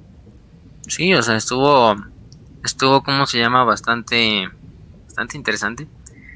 Eh, aquí lo más reconocido es la rebelión de Icar 4. Icar 4 era un planeta, pues normal, un planeta promedio del Imperio, un planeta Manufactorum, un planeta Colmena, y de repente sucedió una rebelión, una rebelión eh, bueno, al principio no empezó como una rebelión para nada. De repente, de la noche a la mañana surgió un grupo fundamentalista religioso llamado la Hermandad, The Brotherhood, eh, que empezó a capturar las, los corazones de la gente diciéndoles que el emperador va a volver en su forma física y que van a venir mejores tiempos, poniendo a predicar gente, ¿no? Ahí a lo largo de todo el planeta. Y la eclesiarquía, pues como al final del día la hermandad llevaba un culto que todavía era en el emperador, no había ningún problema como tal. Decían, no, pues no hay, pues aunque nos caguen, la verdad, porque pues ¿quién no le caga un grupo de esos fundamentalistas? Eh, este, pues los dejamos, ¿no? Porque pues al final del día no están haciendo nada malo, están predicando en el nombre del emperador, yo no le veo nada, no se le ven tentaciones del caos ni nada. El pedo fue cuando dijeron, ya no hay que mandar reclutas a la Guardia Imperial imagínense, imagínense, la mayoría de la gente era gente trabajadora en las manufacturums, gente que no tenía ni un piso donde tirarse para morirse. Qué mejor que unos güeyes que te prometían libertad, esperanza, que tu Dios iba a venir. Pues empezaron incluso a poner misiones, capillas a lo largo de todas las regiones pobres del planeta. Incluso la eclesiarquía les dio el permiso de poner una catedral en lo que era la ciudad de Lomas, que era la ciudad más grande de Icar 4. Eh, incluso, pero como dice Raz, el problema vino cuando de repente la Brotherhood dijo, no, pues nosotros ya no les vamos a pagar nuestras, nuestros, nuestro tributo al gobernador planetario, ni vamos a mandar gente a la defensa, a la PDF, ¿no? Que es la Fuerza de Defensa Planetaria. Y de repente Crick dijo, ¿qué? ¿De qué? ¿Qué dijiste? Y entonces, sí, o sea, y de repente justo en ese momento, obviamente el gobernador planetario estaba mandando los árbitres y a todas las fuerzas de supresión para acabar con la, con esto sí era una rebelión abierta. La, la, la, hermandad empezó a llamar a toda la gente, no, salgan y acaben con la tiranía del gobernador, levántense en armas. Y empezaron a surgir milicias a lo largo del todo el planeta, incluso los árbitres llegaron a tener problemas en el, en el sentido de que las milicias estaban bastante organizadas, como si eso hubieran organizado desde años antes. ¿no? O del capítulo de los árbitres? Estarán de acuerdo que los árbitres son peores, son más duros que un guardia imperial. Sí, o sea, Llegan a ese punto. Y de hecho, aquí el, la gota que colmó el vaso fue que en una, vamos a decir, una manifestación pacífica, en lo que cabía de los, de los güeyes que creen en la hermandad, los árbitres pues se ponen a matar a gente y a, y a desmadrarla con sus masas de poder y básicamente un no sé una masacre del 68 aquí como en la de México pero con, con estos civiles no esto es la gota que culmina el vaso todo el planeta se revela se levanta en armas ¿eh? ¿Cómo se llama el lugar ese de China donde hubo un movimiento estudiantil, ah, pero no hubo nada? No, no pasó ah, absolutamente nada. No pasó, no pasó nada, no sé de qué hablas. No sé. Ah, ok. Qué raro. Sí, exactamente, ahí no pasó nada. Este, igual que aquí en Icar 4 tampoco pasó nada, pero bueno. Eh, este, entonces, pues no, las, imagínense, las rebeliones empezaron a surgir en todo el planeta. El gobernador planetario fue asesinado en su casa. Eh, en, en unas cuantas horas las banderas de la hermandad se veían a lo largo de todas las ciudades del planeta, los árbitres estaban siendo repelidos y siendo superados en números, incluyendo incluso teniendo que replegar a sus fortalezas propias. Y es cuando aquí llega y piden ayuda a la Inquisición. Llega el inquisidor Akmar, que era otro inquisidor de los Senos, eh, arribó. Se da cuenta de que justo en el momento en que llega los árbitros están siendo superados totalmente en su, en su estación. Y finalmente el inquisidor Akmar dice, yo voy a tomar aquí el mando, voy a pedir apoyo a los ultramarines, porque yo, empiezo a sospechar de que hay aquí un patrón parecido a lo que pasó hace algunos años. Eh, empezaron a bombardear las ciudades rebeldes, también trajo este, gente de la Guardia Imperial, patrullas enteras, y el Inquisidor lideró una pequeña fuerza de guardias imperiales y de arbitradores en, Lomas para descubrir lo que era la naturaleza de la hermandad. Lo que logran encontrar es que llegan a la catedral principal de la hermandad y este después de matar a un neófito, que es un güey nuevo en la en la esta en la hermandad, se dan cuenta que este güey no parece ya humano, este güey ya se ve un poco deforme. Este güey ya tiene una cabeza mucho muy alargada, una nariz que ya ni tiene forma humana. Eh, de repente se empiezan a dar cuenta y empiezan a matar muchos más miembros de la, de la esta. Y se dan cuenta de que pues esto no es una. No esto ni es del caos, pero sí es de senos. ¿De qué senos? Pues de un culto Gene Stealer. Creo que algunos ya sabían que iba a pasar, ¿no? Este, esta hermandad siempre fue un culto Gene Stealer, no se sabe en el momento en que llegó a Icar 4, simplemente llegaron. Ya sabemos que las flotas, digo, los cultos Gene Stealer tienden a llegar, pues no sé, como percebes en una nave, que a lo mejor se sube, eh, se esconde, hay un Gene Stealer, ese Gene Stealer llega a un nuevo planeta, instala su semilla y se vuelve el patriarca de toda la... O sea, que planeta. es como un perro, o sea, del tamaño, como el tamaño de un perro, entonces sí se puede esconder casi en cualquier lugar, o sea, entonces... Sí. Y además... Ya va asciende a patriarca ya se pone mamadísimo, pero... pero Ajá, así y antes sí aparte es como... un va, va con la misión, o sea, de infiltrarse, que es lo que... mm, Ay, cabrón, eso sí da miedo, es como Alien, no mames. Sí, y, Pero, o sea- y tiene poder psíquico suficiente para hacerte creer que parece humano. Ajá. Y Sí, o todo- sea, y- toda la descendencia es. Y ya sabemos cómo funcionan los Gene Stealers. Pues las primeras generaciones no se ven para nada Gene Stealers, se ven como humanos normales. Eh, con el tiempo esas generaciones van a empezar a tener más hijos y eso sí ya se van a ver como Gene Stealers puros. Pero pues eso los puedes mantener escondidos y simplemente sacas a la calle o a quien predique pues a los de las generaciones más antiguas que siguen pareciendo humanos. A lo mejor algunos se ven un poco deformes, pero en el imperio no sobran las gentes deformes. Básicamente hay gente deforme en todos lados. Igual que en la vida real, hay gente deforme en todos lados, nada más súbanse al metro Sí. alguna vez y, y van a ver. Este, mm, pero bueno, finalmente Agmar ya dice, pues vamos, manden a los mayores regimientos, manden a los, a los esperemos a los Space Marines, los Ultramarines llegan con, este, básicamente mandan incluso veteranos de la primera compañía, a lo que es este Icar 4 y junto al Inquisidor Akmar, junto a todos los güeyes de la Guardia Imperial logran destruir la catedral principal de de, ¿cómo se llama? de estos hombres de de Lagos, que era la ciudad. Digo de Lomas, que es la ciudad. Eh, obviamente tienen bastantes problemas cuando se dan cuenta de que este culto ya está bastante arraigado en todo lo que es el planeta. Hay un patriarca Gene Stealer, que es el primer Gene Stealer que llegó al planeta. Eh, el patriarca Gene Stealer está poniendo bastante resistencia, bastante coordinado todo el culto Gene Stealer a lo largo del planeta. Eh, finalmente el patriarca es asesinado por el, ¿cómo se llama? El, el esfuerzo del bibliotecario del capítulo, de la compañía que habían mandado. Pero en este caso, eh, al morir el patriarca, obviamente también tiende a hacer que la rebelión se descoordina completamente, porque ya no hay un como minimente enjambre que los coordine. Pero aún así están muy bien fortificados todos los demás cultos Gene Stealer. Eh, al final del día eh, se lograron con mucho trabajo exterminar a los mayores números de Gene Stealers y el imperio logró retomar control de la mayor parte del planeta de Icar 4. Algunos todavía se preguntaban preguntas, ¿qué, qué le pasó al, líder humano de la, de la Brotherhood? Porque su cuerpo nunca fue encontrado. Em, ¿Por qué de repente los astrópatas empezaban a sentir como alguna un disturbio en la disformidad? Eh, incluso algunos habían sentido como el, shock psíquico del patriarca, Gene Stiller. Pero de repente sintieron que algo más grande se acercaba algo que mm. incluso hizo llorar con sangre y morirse de infartos y, accidentes vasculocerebrales a muchos astrópatas, que era la flota enjambre Kraken. Te digo. Que se acercaba por el completamente el warp a Icar 4. El Warp se echa un pedo y 20, y 20 astrópatas se mueren. sí, te digo. no, o sea, está cabrón. Creo que hasta en Eisenhorn lo que más se muere son las astrópatas. sí, en, en Eisenhorn se mueren el como gordito. en una sola escena. El gordito. como 30 se mueren en una sola escena. Así de que se aparece un pinche demonio en la nave y pum, se los, se los chinga a todos. Así de... ¿Me diera o no? Sí, ¿verdad? Dios mío, no, pobres. Pobres, no, pobres güeyes. Pero bueno, ya sabemos, pobres astrópatas. Alguien tiene que hacer ese trabajo. Ajá.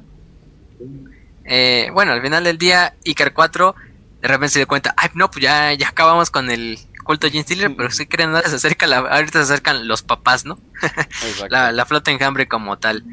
Eh, pues la flota enjambre se fue comiendo bastantes mundos en el camino hacia Icar 4.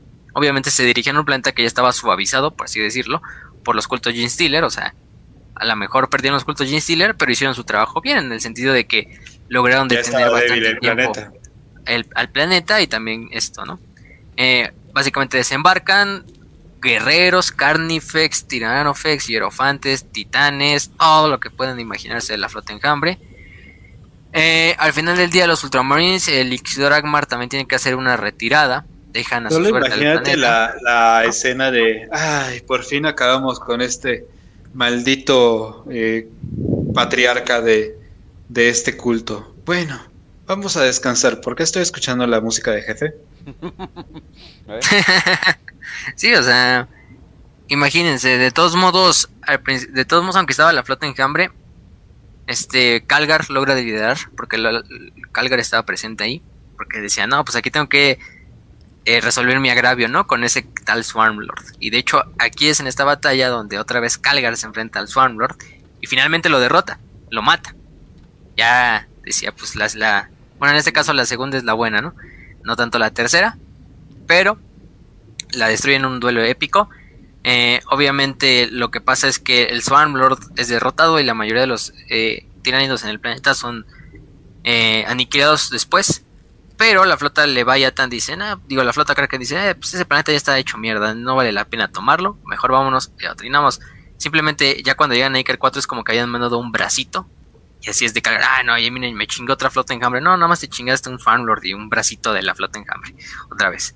Este. Mm, obviamente la victoria fue una victoria agridulce porque Icar 4 quedó hecho mierda. Quedó prácticamente inhabitable. Quedó hecho em, Oaxaca. Sí. Sí, quedó hecho, quedó hecho caca. Pero también acompañaban a, los, a los Ultramarines otros capítulos de Space Marines, entre ellos los, las guadañas del emperador y los siempre tristes lamentadores. Oh, Eh, Dios. ellos, no, ellos no corrieron la misma suerte que los Ultramarines, ellos no tenían la protección de Lore, ellos totalmente fueron aniquilados en la batalla que fue en Icar 4. Dieron dando su vida también hasta el final, llevándose con ellos bastante, vendiendo sus vidas bastante caras. También que, que de hecho Lianden, el mundo astronave de Sí. Lianden, que, que era el mundo astronave más fuerte de todo, de todo ese tiempo, al menos en cuestión de mili- militarística, ¿no? El- Sí, estadístico. sí, Bueno, Uy. creo que el más grande es Bieltan, pero Yanden también era de los que, pues ahí estaban. Sí, era de los más poderosos, tenía una flota inmensa.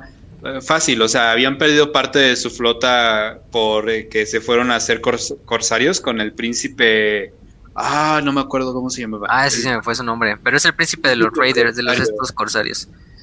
Ajá. Sí. eh, los Eldar. Y pues básicamente aún seguían teniendo un enorme poder militar. O sea, aunque hayan perdido uno de sus más importantes brazos armados. Y podían enfrentarse al imperio sin ningún problema. De hecho, eh, justamente eh, es súper rápido. Eh, cuando empieza a llegar esta flota tiránida, los Eldar como tienen su, su doctrina de guerra de pisa y corre, ¿no? Entonces se dan cuenta de que por más pisa y corre que hagas con, los tiránidos, van a seguir llegando. Van a seguir llegando. Y fue que empiezan a hacer eh, un foro en el que pueden hablar todos los Eldar, pueden opinar, pueden dar. O sea, los que si vives en el mundo astronave, puedes ir al Senado, ¿no? Entonces ahí es cuando empiezan a decir, no, pues lo que hay que hacer es ir directamente a la batalla, otros dicen que hay que huir, otros como buenos Eldar dicen, hay que mandar la flota tiránida a otro lado, eh, hay que mandarlos a, a- a los planetas del imperio, vieja de los. Monkai. Y justamente lo que empiezan a decidir es hacer su, su última defensa del planeta, digo, del mundo astronave de Lianden. Y de hecho, los, las primeras hordas, ni siquiera los tiránidos tocan el mundo astronave. Pero cuando llega la última horda de los tiránidos, que es la- el conjunto de una de la mitad de toda esta flota enjambre, empiezan a arrasar. Los Eldar tienen que, o sea, los, creo que se llaman Inari de ese momento, tienen que despertar a todos los guerreros eh, espirituales. Sí, Eh, tienen que despertar a un avatar de Kane. Y toda la gente del mundo astronave, incluso aunque no fueran de la escena del guerrero, se tienen que hacer guardianes, que son como la milicia de los mundos astronaves. Ajá. O sea, estaba obligatoria. todo, todo por todo. Si aquí se acaba el mundo astronave o aquí eh, nos morimos todos. Eh, eso fue un last stand bastante épico, sobre todo considerando que son Eldar.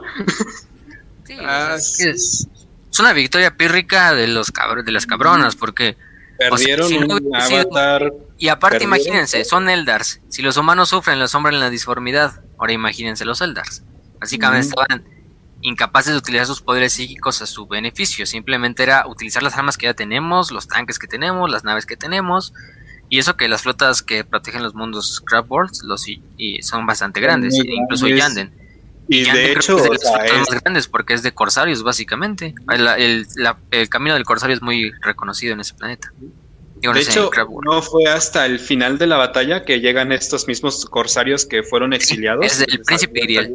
Ya me. El príncipe Iriel llega con toda su flota a rescatar el día, pero para ese momento los Eldar ya habían perdido la mayoría de sus guerreros este, espirituales, que, que no, que no son recuperables y ahí estás perdiendo las almas y los espíritus que se preservan con las gemas espirituales. Eh, allá habían perdido el avatar de Kane, el avatar de Kane se está peleando con Carnifex, con todo lo que hay de tiránidos, de hecho, o sea, un tajo del avatar de Kane mata a quién sabe cuántos tiránidos, pero no se acaban y no se acaban y no se acaban. Entonces, como, como pequeña mención no honorífica, por primera vez en, la historia de este programa, una mención honorífica para los Eldar.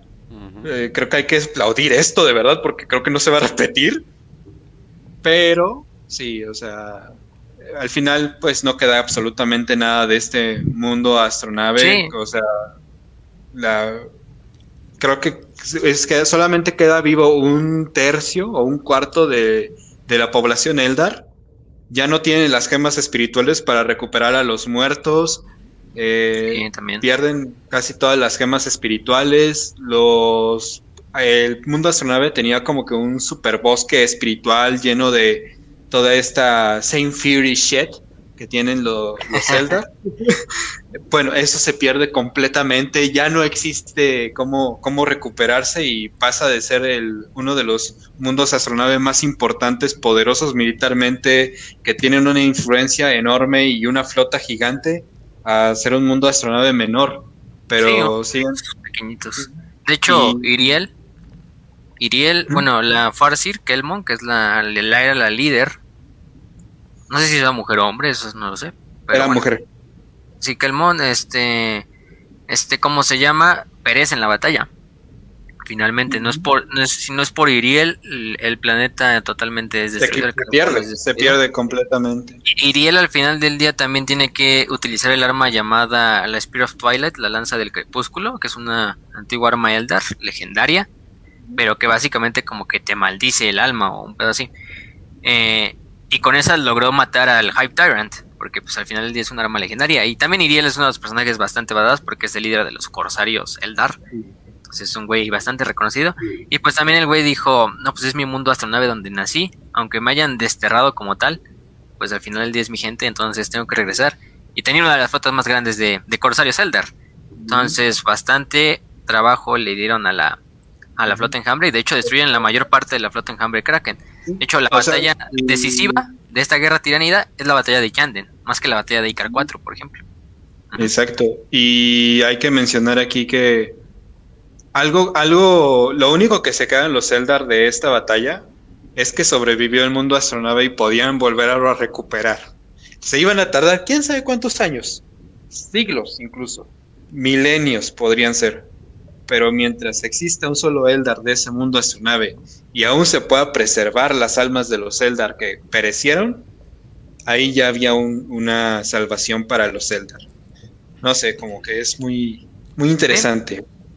También, bueno, unas últimas batallas antes de entrar con la última flota enjambre. Pero está la caída de Sota, que Sota es un planeta que si han leído la herejía de Horus ya se lo conocerán porque es una de las mejores batallas de la herejía de Horus, entre Amos de la Noche, Puños Imperiales, Ultramarines, Ángeles Sangrientos, eh, porque Sota era donde estaba de hecho el, faro, eh, este como astronómico chiquito, que le sirvió al imperio durante la herejía de Horus para dirigir sus tropas. Eh, también era el planeta donde yacían, como se llama, los...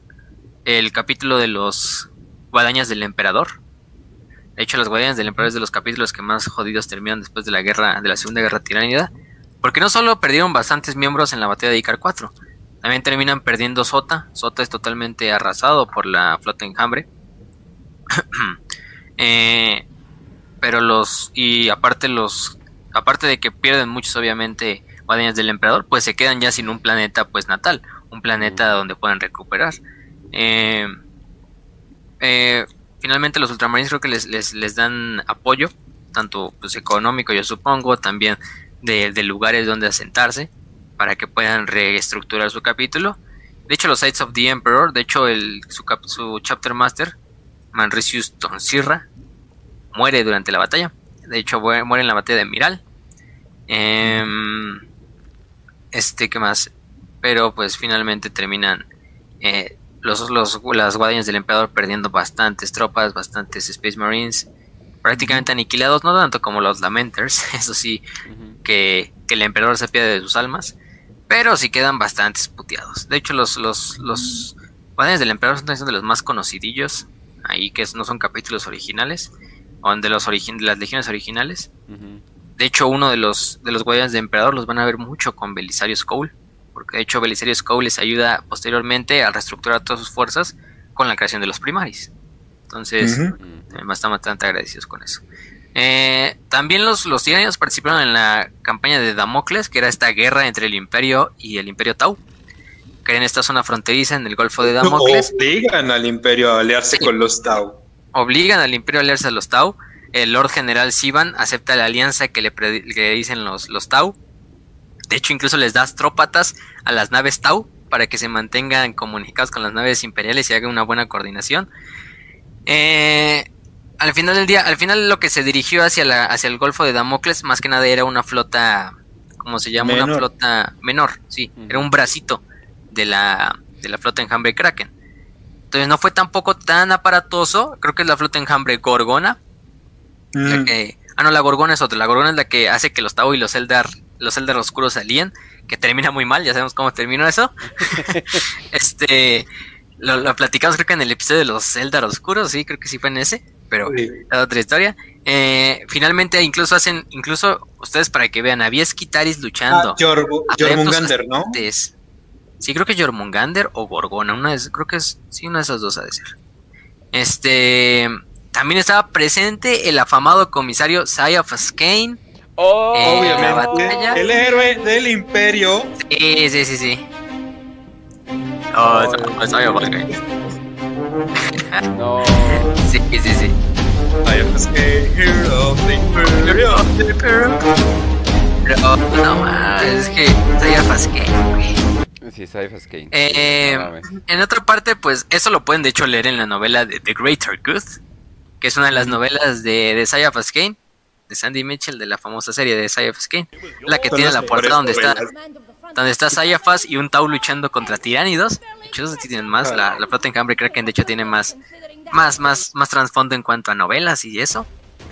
Eh, también mucho viene de Codex, por ejemplo, del Codex de suplemento del mundo Yanden, es otra parte. Y al final del día, em, los, ¿cómo se llama? Los Tau y los y el Imperio logran hacer una buena defensa, logran destruir ese pedazo de, flota enjambre. Y eso también lo que obliga al Imperio a salirse de la, de la cruzada de Damocles. Porque tenían que recibir recursos. Ya el Imperio Tau pues es un imperio pequeño. A lo mejor unos cuantos mundos que pierdas y todo eso pues no es tan importante. Pero una flota enjambre, eso son palabras mayores. Entonces, ¿quién necesitaba más fuerzas? Pues obviamente por lógica mandar las tropas y cualquier tropa que hubiera y las más cercanas eran las del Golfo de Damocles, porque también el Golfo de Damocles está en la, en la franja este. Entonces lo mejor era desviar tropas de esa zona, que ya de hecho ya están curtidas en la guerra, porque ya llevan unos años peleando contra los Tau, que a lo mejor no son tan son para nada atemorizantes y no se comparan en cuanto a lo que podría ser una flota enjambre, pero ya tienen ese callo, ¿no? De la, de la guerra, ¿no? Eh, también el, Aparte, Sayef Skane ya tenía una relación con los tiránidos, ¿no? O sea, ya sabía qué onda.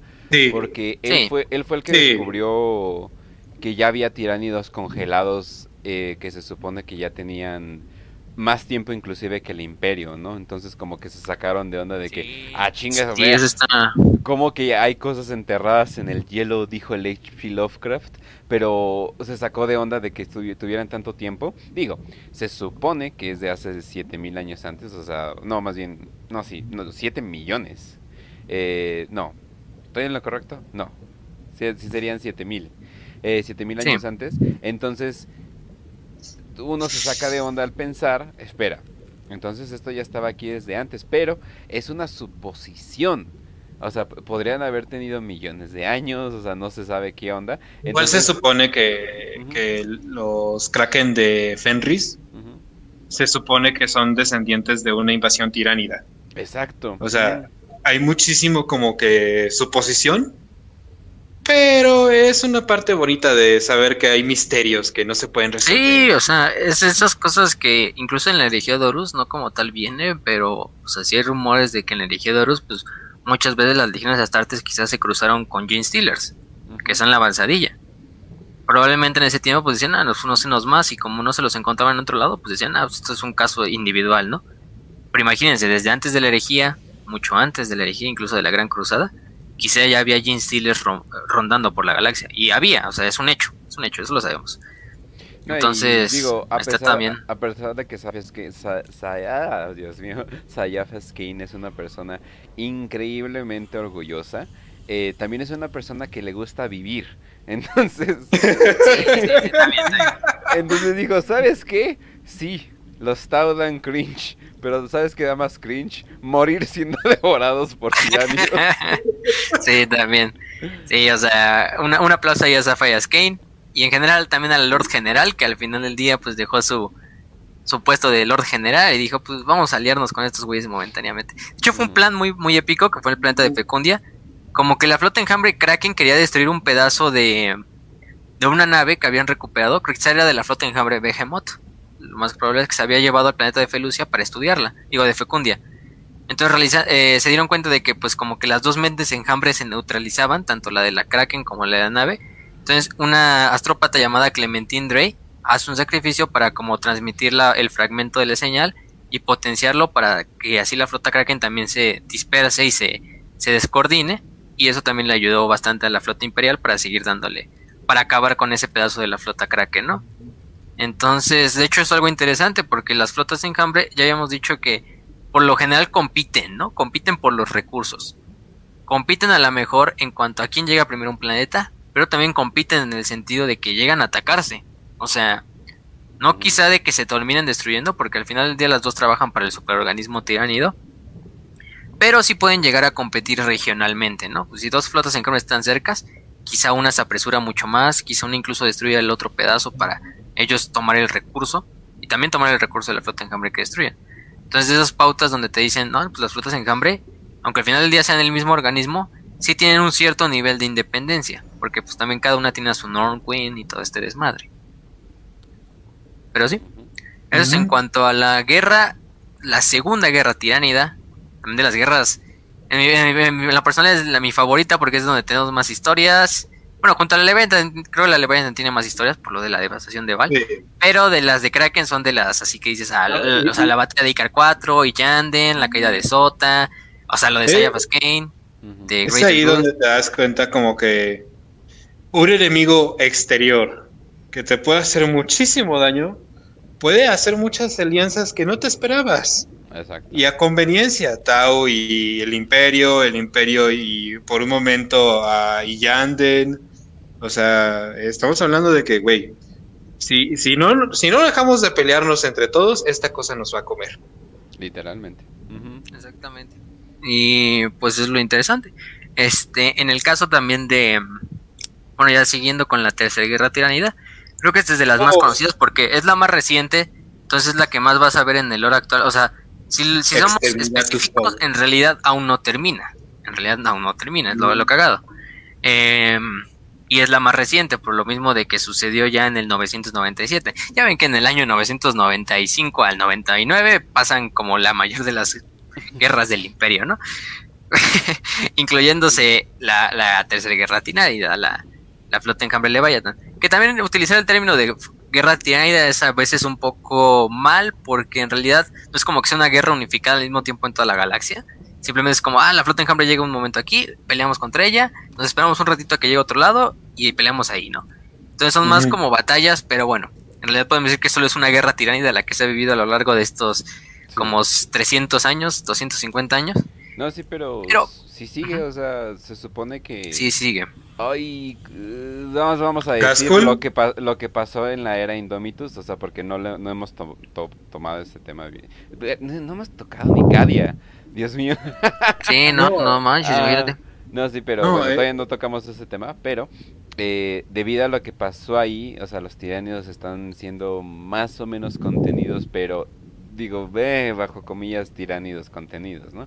Eh, entonces, todavía continúa esta guerra no terminado, mientras que todo lo demás está pasando. Sí, sí, o sea, aquí...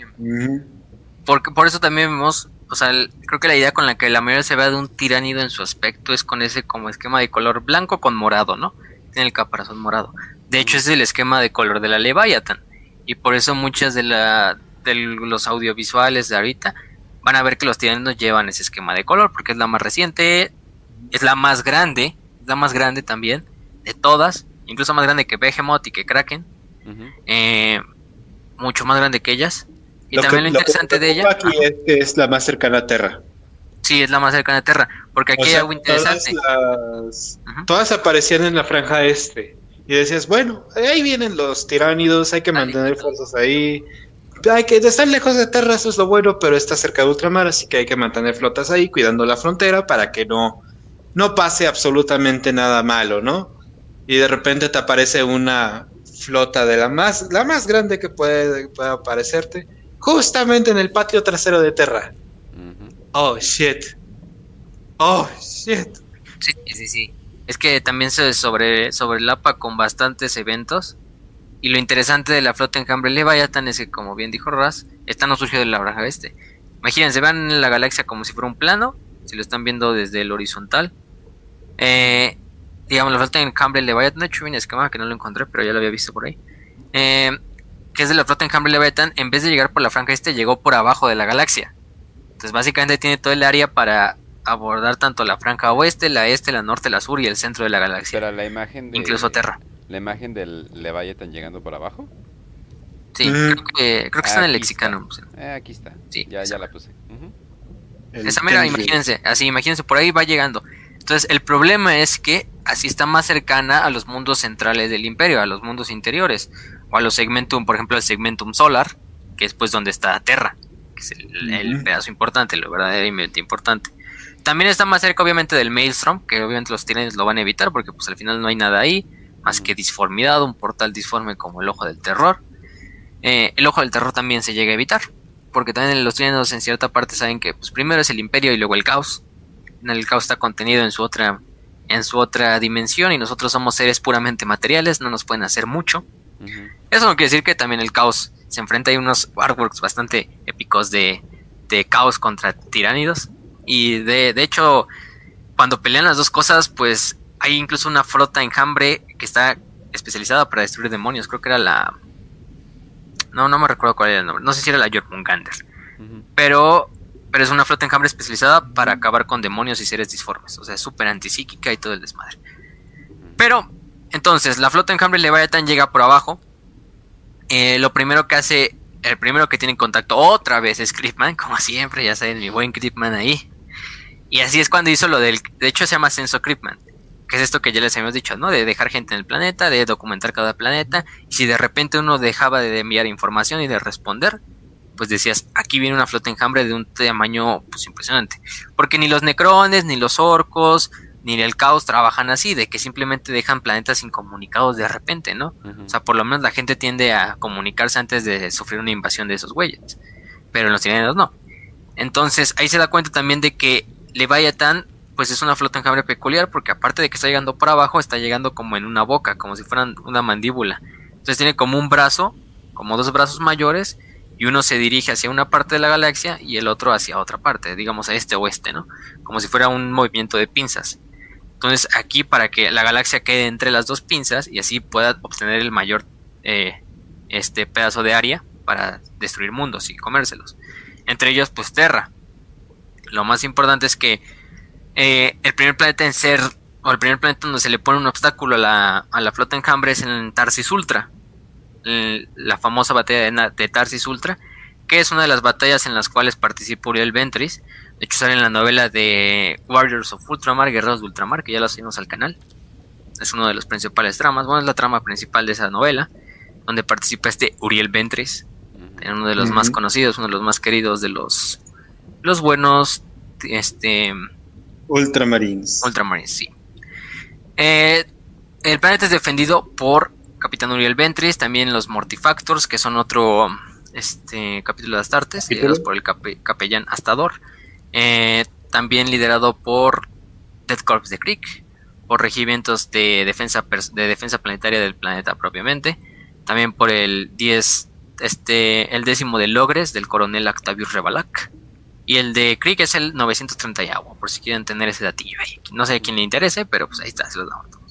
El Inquisidor Creepman también estaba presente en lo que era la batalla. Y básicamente cuando llegan los tiránidos en el 999, también hay otras fuentes que lo marcan como en el 997, entonces ahí dependerá de, de dónde lo consulten. Consumieron primero el planeta de Barbarus Prime. Eh, los imperiales lanzan un ataque eh, al espacio para intentar detener a la flota enjambre antes de que llegue a Tarsis Ultra. Aunque hay una victoria al principio, porque sería una de las grandes hive ships, este, ¿cómo se llama? De los, de los estos, de los tiránidos. Creepman le da el, les, les, dice, les dice la gran idea de, oye, ¿por qué no ponemos Chordelis, que es el siguiente planeta en la lista, o el siguiente planeta en el camino, y le hacemos Exterminatus? Así ya los tiránidos básicamente van a llegar con menos tropas y con menos gente y con menos eh, efectivos para luchar en Tarsis Ultra. Nadie le aceptó el plan al principio a, a o dijeron, no, pues ustedes, o sea, Sí, pero estamos hablando de Tiempo, Creepman. sí, es Creepman. Al final es un inquisidor, puede hacer lo que se le hinche los huevos. Está muy No, y es poco de Creepman, ¿no? O Ventris. sea, Sí. Hay inquisidores que se mantienen, que, que son los puritanos, ¿no? que dices, bueno, ok, me dijeron que no, mejor me mantengo tranquilo para que no me la hagan de pedo. Cryptman es Cryptman. A él no le importa. Cryptman es, está, otro, está en otro nivel ese güey en cuanto a autismo también. Este, Ventres obviamente se opuso y también la mayoría de los este, miembros del, incluso los Dead Corps de Creek se, se, opusieron, probablemente porque pues, queremos luchar, queremos luchar, queremos rompernos la madre con palas contra un biotitán. Venimos aquí a morir. sí, o sea, no, no eso, eso de, de, de exterminatos no es el estilo Creek. Pero, aún así, aunque Creepman le, había, le hubieran dicho, Ay, no, no confiamos en ese plan, no es lo mejor, a Creepman le valió madres, es un inquisidor, tiene la autoridad para hacerlo, destruye Cordelis, hacia el Exterminatus. Eh, al final los ultramarinos pues no tienen otra más que aceptar y pues decir, no, pues vamos a intentar atacar a la flota enjambre otra vez como lo habíamos hecho en la, en la, batalla, en la batalla pasada en Barbaros Prime, destruyendo una de sus naves enlace. Intentan hacerlo, pero los este, ya se habían adaptado para que eso no pasara. Entonces sale muy mal ese, ese ataque hacia la flota eh, enjambre, digo, hacia la nave enlace. Y finalmente Tarsis Ultra, pues tiene, que replegarse a Tarsis Ultra. Y Tarsis Ultra se prepara para lo que es la invasión como tal ya terrestre, también pues espacial. Em, Tarsis Ultra pues es sitiado por bastantes semanas. Eh, solo, solo el planeta resiste por el liderazgo tanto de Uriel como del buen Critman. Este, finalmente las, eh, eh, la batalla se decanta hacia el lado imperial después de que tanto Ventris como un equipo de la Dead Watch, que era parte del equipo de, de Creepman, capturaron un Lictor, que es uno de estos tiránidos bastante interesantes que tiene ese aspecto como cutulesco, em, que incluso sirven como scouts. Es el pulpo, ¿no? Que se pasa invisible. Sí, ese mero, el que, el que se puede hacer invisible. De hecho, hay algunos Gene Stealers que son como Lictors, como variante Lictor. Pero bueno, el Magos Biologist Bianco Lockhart, que hace como un ingeniería en reversa, del código genético del Lictor, lo cual diseña una plaga o un virus que lo que hace es como mandar a todos los tiránidos a una hiperevolución. Es una evolución acelerada que sea tan rápida que genere tanto calor, porque pues está evolucionando tan rápido, que pues el tiránido termine muriendo, ¿no? Porque explote. O sea, de, tanto que sea este crecimiento acelerado, como una combustión espontánea por evolucionar. Em, el plan es llevar este virus o esta plaga hacia lo que es el corazón de la flota enjambre, y ponerlo en la nave donde está la Nornquin, que es la reina pues en general de la de toda la flota. Estamos aquí hablando nada más de un pedacito de la flota enjambre, quizá uno de sus brazos mayores, pero no toda la flota enjambre, obviamente. Recordemos, quizá una flota enjambre no nada más tenga una Nornquin, eso también se nos ha quedado en el lore. Probablemente tengan aproximadamente, no por decir un número, tres Nornquins, ¿no? Entonces, si destruyen un brazo de la flota enjambre, no hay tanto problema, porque al final del día hay otras Nornquins que suplan ese, ese puesto. En este momento ese en el que el mago Biologist hizo un video en YouTube diciendo hago broma a la reina tiránida, sale sexual. Así exactamente, el buen magos Bianco. Pero eh, lo que hacen es que mm, básicamente el último regimiento de Ultraman que quedan de Mortifactors, que básicamente se reducía a 60 hombres, hacen un ataque junto a los hombres de la Dead Watch de Creepman el cual lanzan un ataque y se abordan lo que es la nave de la nave enlace donde está la Norn Queen. Em, ponen el virus, el virus finalmente hace que la Norn Queen muera. Eh, los tiránidos básicamente se quedan a morir, eh, a ser destruidos por la flota, a pelearse entre ellos porque ya no tienen un liderazgo, simplemente son animales. Pero y eh, este pedazo de Leviathan es totalmente destruido ahí. Y lo más importante de la batalla de Tarsis Ultra es que se evita que ese brazo de la flota se vaya hacia Terra, porque Tarsis estaba en la trayectoria de Terra. Entonces, si Tarsis caía, pues era más probable que los demás planetas iban a caer, porque Tarsis era de los grandes planetas eh, militares y de población que quedaban cercanos a Terra. Entonces, pues obviamente otro obstáculo iba a ser Terra, porque Terra para nada lo iban a dejar tan fácil. Terra nada más tiene la flota más grande de toda la galaxia, ¿no? Que es la Battle Fleet Solar. Tiene custodes. Y tiene custodes, sí. Y puños imperiales, y básicamente los capítulos en el momento en que ataquen Terra, pues se van a ir hacia Nada puede destruir a los puños imperiales. Absolutamente nada puede destruir a los puños imperiales. Nada. Bueno, lo, importante de aquí, aquí va lo más cagado de toda la historia. Ya es, obviamente, cuando hablamos de cagado, pues vamos a hablar, de Creepman. Creepman básicamente lo que dice es, hay que hacer un cordón galáctico, hay que encerrar a la flota enjambre, hay que hacer un perímetro para intentar alentar lo más posible el avance. Yo me imagino a Critman hablando con otro inquisidor de la Horda Senos. Oye, ¿cómo has estado, güey? Bien, aquí me estoy encargando de unos orcos en el Imperio de Octarius. Oye, ¿sabes qué estaría mamalón? Corte a siguiente escena. Botón de exterminatos, botón de exterminatos, botón de exterminatos, botón de exterminatos. Por mil. Imagínense entonces lo más caro es que esto era para que la flota enjambre, digo, la flota, de eh, la flota de batalla solar y la flota de, la flota de batalla Tempestus lograran reunir a todas sus fuerzas para hacer una flota conjunta. Imagínense, son las dos flotas más grandes del Imperio en toda la galaxia. Entonces, aquí va a haber bastante, bastantes putazos.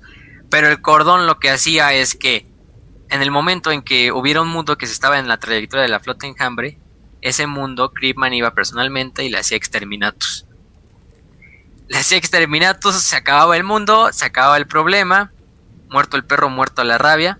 En este caso, pues, este, esto lo hizo. Pero le terminó dando un bazucazo a quién sabe cuántos perros, Critman. Sí, probablemente se llevó por el camino y si somos bastante humildes, unos cuantos cientos de planetas.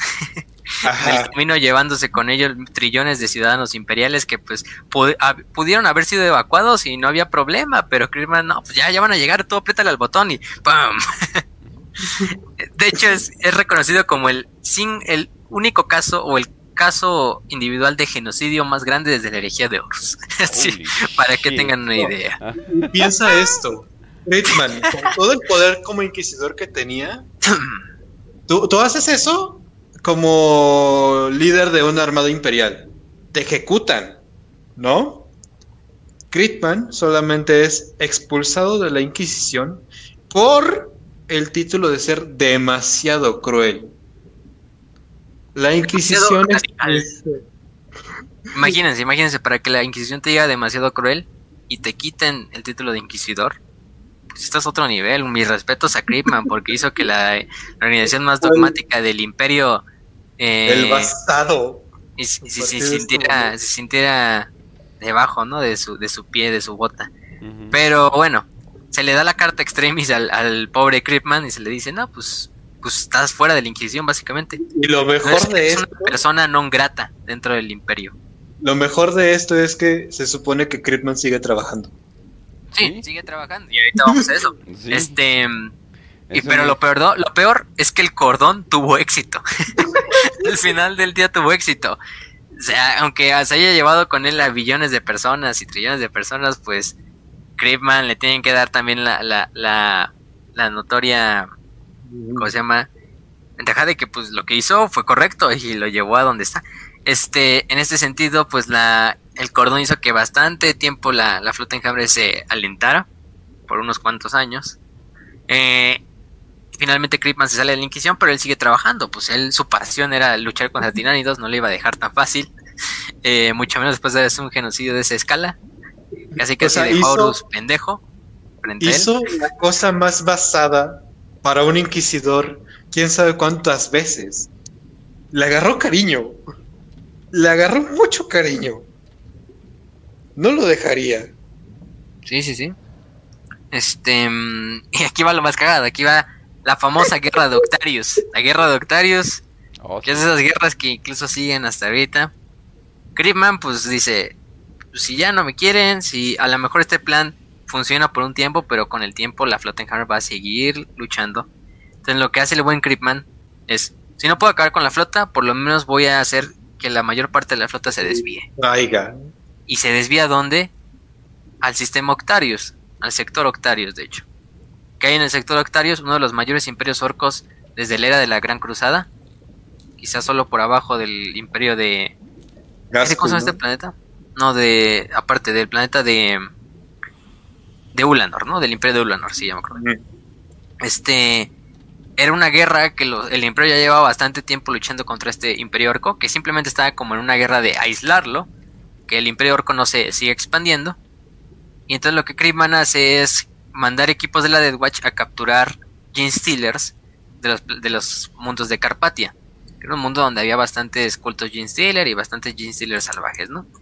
Los ponen en, en campos de éxtasis y lo que hace es llevárselos a bordo de la nave, así atrayendo también con el link psíquico de los Stealers con la flota enjambre, atrayendo la flota enjambre, porque la flota enjambre detecta que, ah, mira, estos güeyes ya capturaron un mundo, entonces este mundo va a estar más fácil para tomar.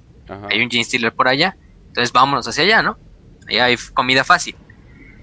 Lo que hace es que lo manda a bordo del Perdition's Flame, que es un Space Hulk, em, que se supone sale de la disformidad.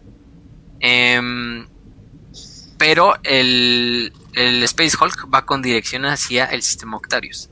Entonces la flota enjambre se termina desviando hacia Octarius. La mayor parte de la flota enjambre se termina desviando hacia Octarius. Eh, los orcos logran eh, destruir a la infestación Gene Stealer en la nave, pero ya es demasiado tarde. Eh, la gran rama de Leviathan ya se dirige hacia Octarius. Em, solamente imagínate que los Gene Stealer trataron de evangelizar a los orcos. Sí, imagínate. Es que es ese meme de llamo una ambulancia, pero no para mí, así dicen los orcos. Porque justo en ese momento los, los Gene Stealers logran infectar Octarius y partes del Imperio de Octarius. Pero pues no es lo que se esperaban los Gene Stealers. Obviamente estamos hablando del imperio más grande orco desde Ulanor. Es un imperio bastante grande, bastante choncho. De puros orcos, quizá el quack más grande solo después del de Gaskul. Em, su líder es el, el este Orkfin de Octarius. Que son como estos emperadores orcos. casi, casi. Este. Y la flota en cambio se dirige a Octarius. Eh, los orcos casi la, la, la, la, detienen en el planeta de Gorala. Pero eh, los, la Leviathan al final del día termina ganando la batalla. Es una victoria pírrica también de Leviathan. Se termina internando. Imagínate lo que pensaron los orcos cuando dijeron, estos no se están retirando. Si les gusta pelear. Les está gustando pelear. Ay, Dios. Sí, imagínate. Este, por otra parte, o sea, destruyen la mayor parte de naves biológicas en Gorala, pero una sola nave de, de, los tiranidos logra traspasar como el bloqueo que habían hecho los orcos, se dirige hacia los planetas interiores del Imperio Doctarius, llega, y empieza a reproducirse como ratas, ¿no? Básicamente. Eh, entonces empiezan a salir más esporas micéticas, empiezan a invadir los mundos de los orcos. Eh, el caudillo orco Scarafang, de hecho, es, es asesinado por unos lictors.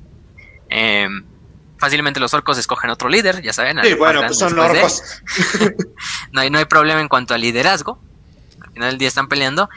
Y entonces cada tribu empezó a ser eh, aislada, en lo que se escogió un nuevo este, caudillo y destruida en diferentes sucesiones de ataques. Pero hasta que todos los planetas de Gorala fueron destruidos, todo el planeta de Gorala fue destruido y consumido por la flota encambre. La flota encambre logró reponer bastante los números que había perdido en el planeta. Pero se empezaron a dirigir a los mundos ya, como tal, Octarius. Octarius es el planeta capital, es el mundo central. Eh, otros mundos orcos se perdieron, como Orrok, Dragon, Keltor. Pero la guerra llegó a ese punto de, de, pues, de que ninguno se gana terreno. Porque los orcos, pues imagínense, también los orcos. Los orcos ya sabemos cómo se reproducen. Ahora imagínense un planeta, un imperio lleno de orcos. Tienen tropas para seguir luchando. Los tiranidos siguen consumiendo biomasa de los orcos que matan. Siguen también reponiendo sus números. Entonces es un cuento de no acabar. En el cual todos los orcos de la galaxia incluso van a Octarius, porque es como un centro mitológico donde puedes ir a encontrar de las mejores batallas. Gaskul ha ido personalmente a luchar a Octarius, a ayudar Estaba en la, tercera guerra de Armagedón.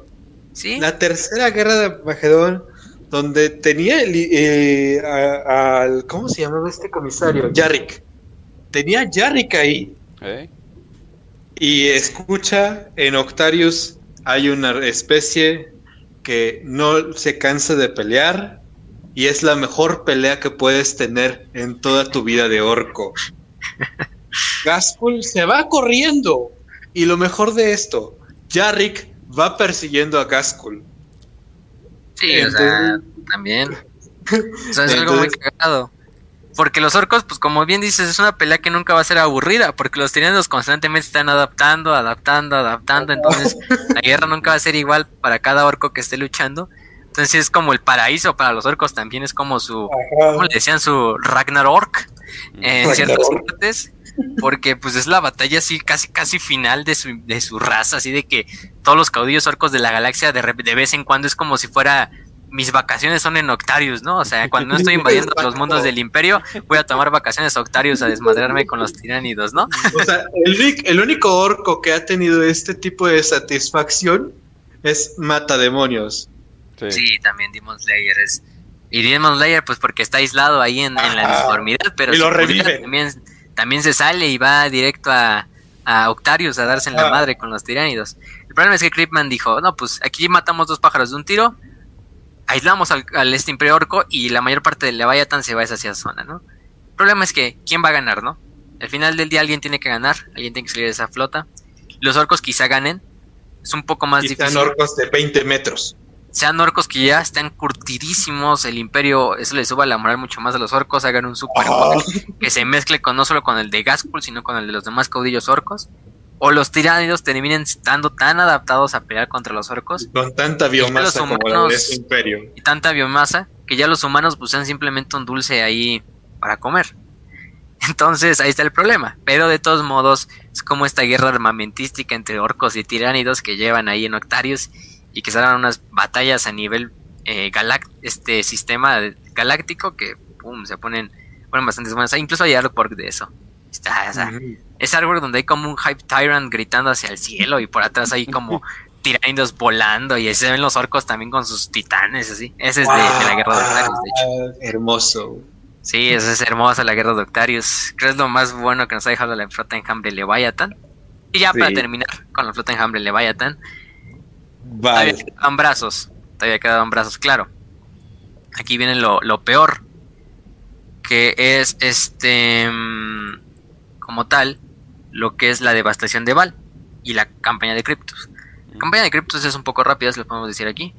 Eh, eso más que viene en el Códex de los Ángeles Oscuros, también en la novela de Dante, en la novela de Escudo de Val, Exterminatus se llama, de hecho. este, mm, en la cual participaron no solo, este, mm, ¿cómo se llaman? Eh, ángeles sangrientos y tiránidos. Obviamente los ángeles sangrientos veían que la flota en Cambre Leviathan ya se estaba acercando hacia Val, su mundo natal, el mundo de su primarca, pues tenían que detenerla. Qué mejor que hacer un ataque preventivo antes de que incluso tocaran un pie en el sistema de Val. Y eso se hace de hecho en el planeta de... en la región conocida como el escudo criptiano, que es un, el sistema Cryptus, que es un sistema cercano a Val, un poco alejado, pero en el cual está bastante potenciado y bastante... Eh, con bastante garrison, o como decirlo, como tropas de los ángeles sangrientos ya preparadas. Eh, en este caso incluso va Dante personalmente, va Gabriel Seth, que es el señor del capítulo de, de los, de los desgarradores de carne. Va, por ejemplo, también este Mephiston, que es el, el capitán de, digo, el bibliotecario jefe. O sea, van bastantes huellas, o sea, bastantes huellas de alto pedorraje, ¿no? Como diríamos. Este, mm, el problema es cuando se vienen y de repente les pasó casi casi lo mismo que a los Ultramarines. Se confiaron, pensaron que pues esto era algo que ya se habían enfrentado. Leviathan es una flota enjambre completamente diferente, mucho más grande que, que, que Behemoth. Incluso mm, dijimos que Dante, que Dante, participó eh, ayudando a los, a los propios Ultramarines. Em, lo que pasa es que aquí viene un aliado, un aliado, un aliado un poco peculiar, un aliado poco peculiar que es este el Necron Overlord Zaratusa y mm. Anrakir el Viajero, que básicamente hacen una alianza con los Ángeles Oscuros, que para que las dos fuerzas, y es un, momento bastante wholesome, porque al principio los, los Ángeles Sangrientos también vieron que había Necrones, entonces se ponen a pelear contra los Necrones, pero los Necrones se dan cuenta, oye, estaban peleando contra algo antes que nosotros, ¿no? Que eran tiránidos. Pues oye, ¿qué tal si nos salíamos? Nosotros los Necrones odiamos completamente a los a los tiránidos, porque pues ya sabemos que los tiránidos si ganan, acabarían con toda la biomasa, y los necrones ya no tendrían de dónde sacar biomasa para hacerse nuevos cuerpos. Em, los necrones y los ángeles sangrientos hacen una, una, batalla bastante wholesome, una alianza bastante wholesome.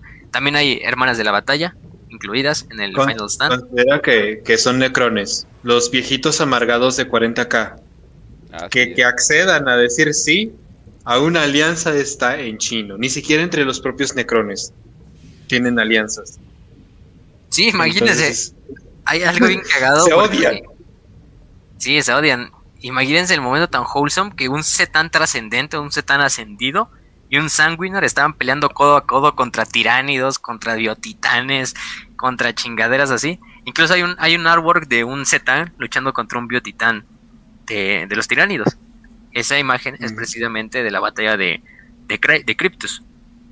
Imagínense un Sanguinor y un Zetan luchando codo a codo. O sea, es básicamente el avatar de Sanguinus contra un, con un dios estelar. Es algo bastante épico. Eh, los Necrones y los Tiranos logran activar lo que es el Magnovitrium, que es como un artefacto que tienen los Necrones en ese sistema.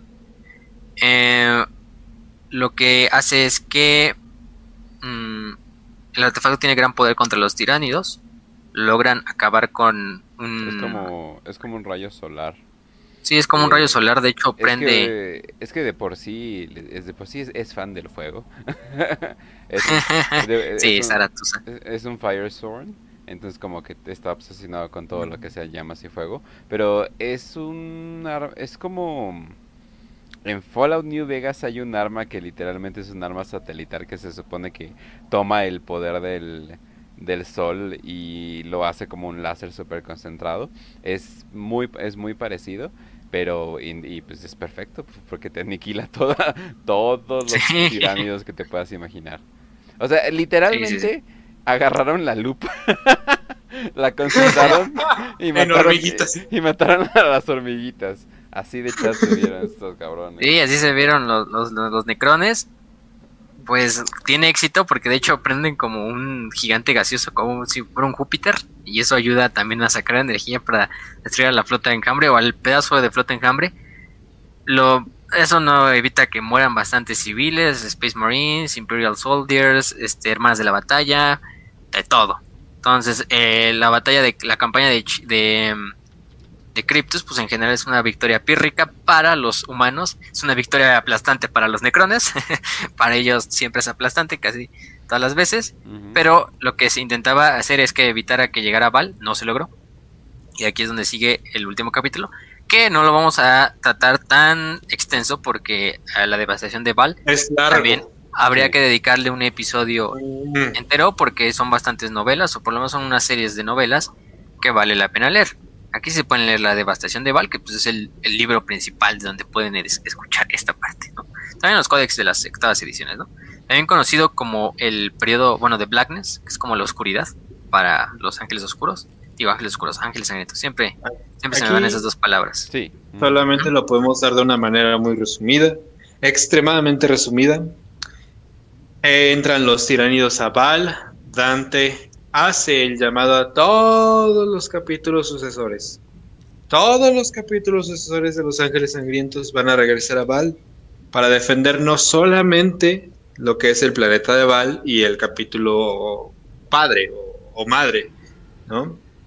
Sino que tienen que también defender porque ahí es donde tienen el cuerpo de sanguíneos y algo que tienen todos los que tienen la semilla de los ángeles sangrientos es que son súper gay por sanguíneos. Súper fanboys de sanguíneos. Sí. ¿Han visto cómo se ponen las adolescentes con los coreanos? Así, pero por 10. Oye, pero. Sí, literalmente sanguíneos canta ching chong chang ching y, y los sangrientos se vienen. Ajá, entonces todos empiezan a defender. Los únicos que no llegan son los lamentadores porque pues, son lamentadores. Están muy jodidos todavía de la guerra con Kraken. Y eh, empiezan las peleas. Eh, son varios combates muy épicos que solamente podemos resumir aquí. Espérense el capítulo que íbamos a hacer especial para la, la batalla de Val. Y al final creo que como que los tiránidos están a punto, pero a nada de ganar. O sea, están a nada, literalmente a nada de ganar. Y sale una figura misteriosa, no tan misteriosa, de mítica. entre mítica. Mítica para los ángeles sangrientos. Ajá. No es el Sanguinor como pensaban algunos, no es ni siquiera otro capítulo de Space Marines, no son los Ultramarines con Catos Sicarios y Matt Ward a salvar el lore solamente por el poder del libreto si no es Facio. El buen y grandioso Cabanda, grande demonio de Korn, su más grande teniente después de Scarbrand, bueno, su actual, porque Scarbrand ya no está. Eh, bueno, está ahí, pero no, ya no le sirve a, como tal a, este, a Korn. ¿Por qué? Porque habíamos dicho que si alguien iba a acabar con los ángeles sangrientos, iba a ser Cabanda y nadie más. Porque tiene ese agravio de ya duró 10 milenios, de que Sanguinius le rompió la madre dos veces seguidas. Entonces, eh, pues dice, los hijos de Sanguinius, su sangre no es más que mía, de nadie más, de ni siquiera de ustedes, ni siquiera de ustedes malditos insectoides.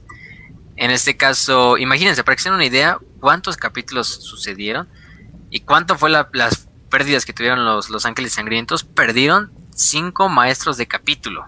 Del año Excelsis, de los Hijos Dorados, de los de la sangre este, que se quema, los Brothers of Uriah, los Ángeles Gloriosos. Eh, tres capítulos fueron completamente destruidos, ya no hay forma de recuperarlos. Seis otros más capítulos fueron casi totalmente destruidos en un 90%. Los capítulos restantes se reducieron a la mitad de sus fuerzas prácticamente, o a menos de la mitad de sus fuerzas. Y solo uno de la guardia sanguinaria de, Dante sobrevivió. Dante casi es asesinado por el, por el Swarmlord en una batalla bastante épica en la cual Dante termina matando al Swarmlord, pero queda bastante jodido. Gabriel Set, que es el eh, líder de los desgarradores de carne después de que Dante quede herido. Él toma básicamente el liderazgo de todos los, capítulos sucesores de Los Ángeles Sangrientos. Em, entonces son bastante numerosos. Por ejemplo, ahí se nos dice que eran 30.000 aproximadamente Space Marines. Estamos hablando de 30 capítulos prácticamente. No se había algunos más, algunos menos. Quién sabe cuánto tiempo. O sea, estamos hablando de que volvió a haber una legión. Una legión, sí, como tal, la Legión de los Ángeles Sangrientos renació. Em, en una, batalla bastante épica. con, una, nueva mascota. sí, con una nueva mascota. este, finalmente son ayudados también. Ah, sí, por un, por un gran demonio. Cabanda, o sea, imagínense, Cabanda, llega creo que a Val Secundus, que es la luna. No me acuerdo si fue a Val Primus o Val, Val Secundus. Llega y acaba con todos los tiránidos del planeta junto a sus demonios de Korn, obviamente. Sus hordas demoníacas y deja los cráneos de cada tiránido en una forma que haga el sigilo de Korn, ¿no? Este, la runa de Korn. Que se ven en la luna a lo largo de todas las superficies. Que, yo me ¿Alguna vez has visto Art Attack? ¿Alguna vez has visto Art Attack?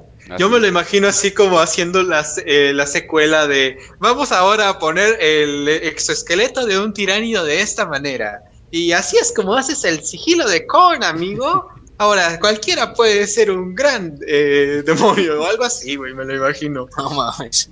Pero pues está acabando a su estilo, él dijo, pues ya saben, los ángeles sangrientos no le pertenecen a nadie más que a mí. Entonces, si alguien los va a desmadrar, soy yo.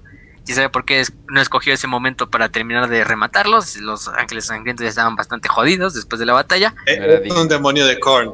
Es un demonio de Korn. También le quiere, le quiere dejar más, más salsa ahí al asunto, entonces Vamos a esperar un ratito a que se repongan y ahorita ya hacemos una batalla súper épica. Considerando el autismo de Korn, que te da Korn, no quiere que, sea cuando estén débiles, no quiere que sea cuando estén tirados en el piso, quiere que se recuperen y que, estén en su forma más óptima para volverles a dar en su madre.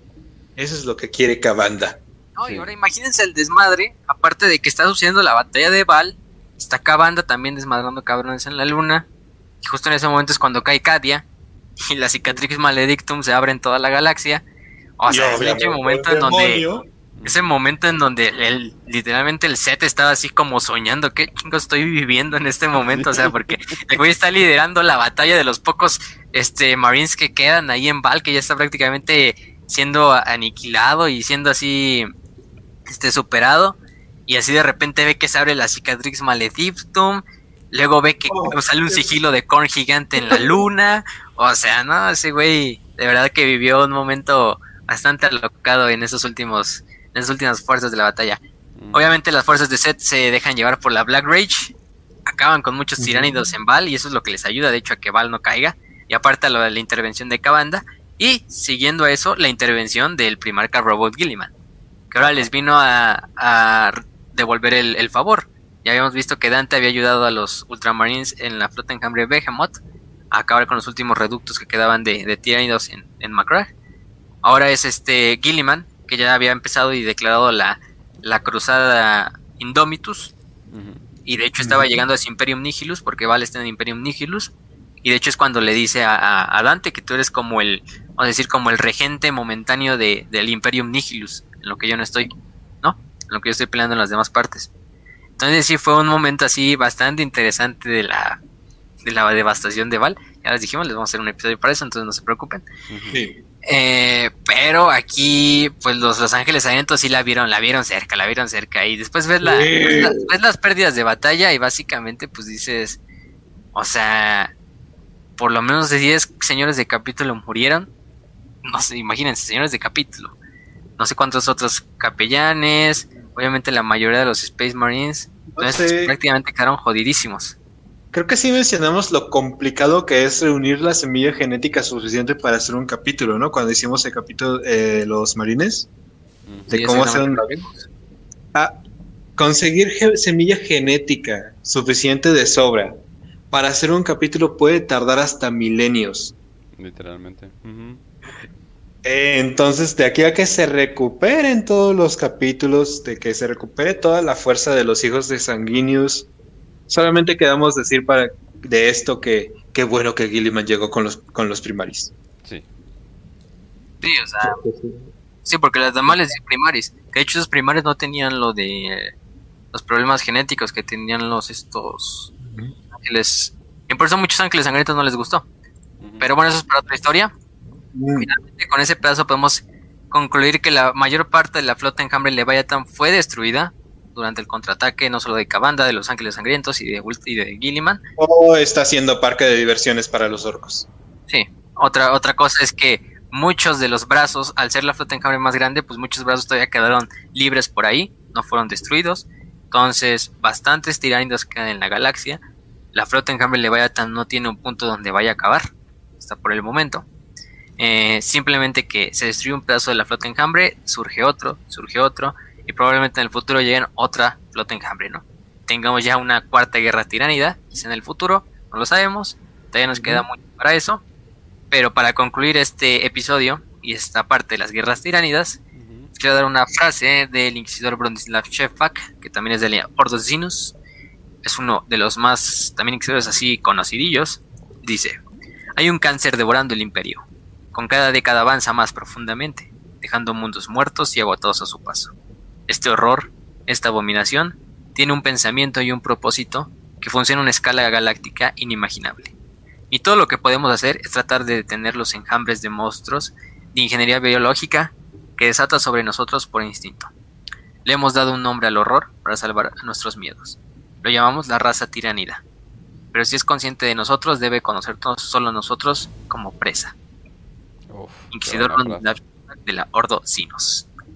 Eh, pues eso sería todo.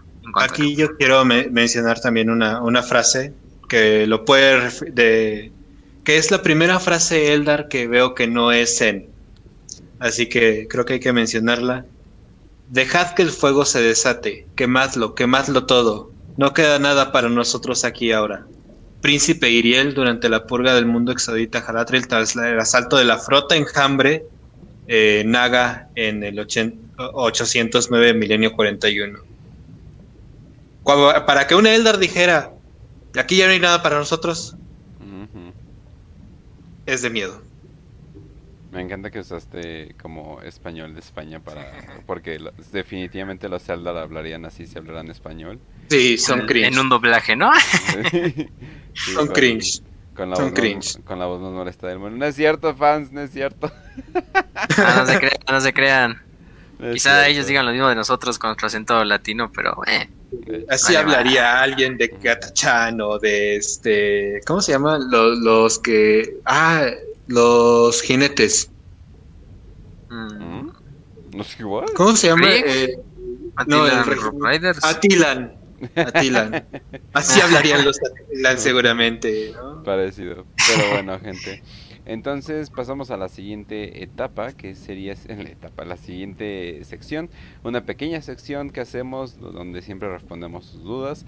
La primera pregunta de las 5 de 5, donde tratamos de responder 5 preguntas en 5 minutos, eh, sería una duda con respecto a Warhammer, eh, lo trae C Alerta Beige.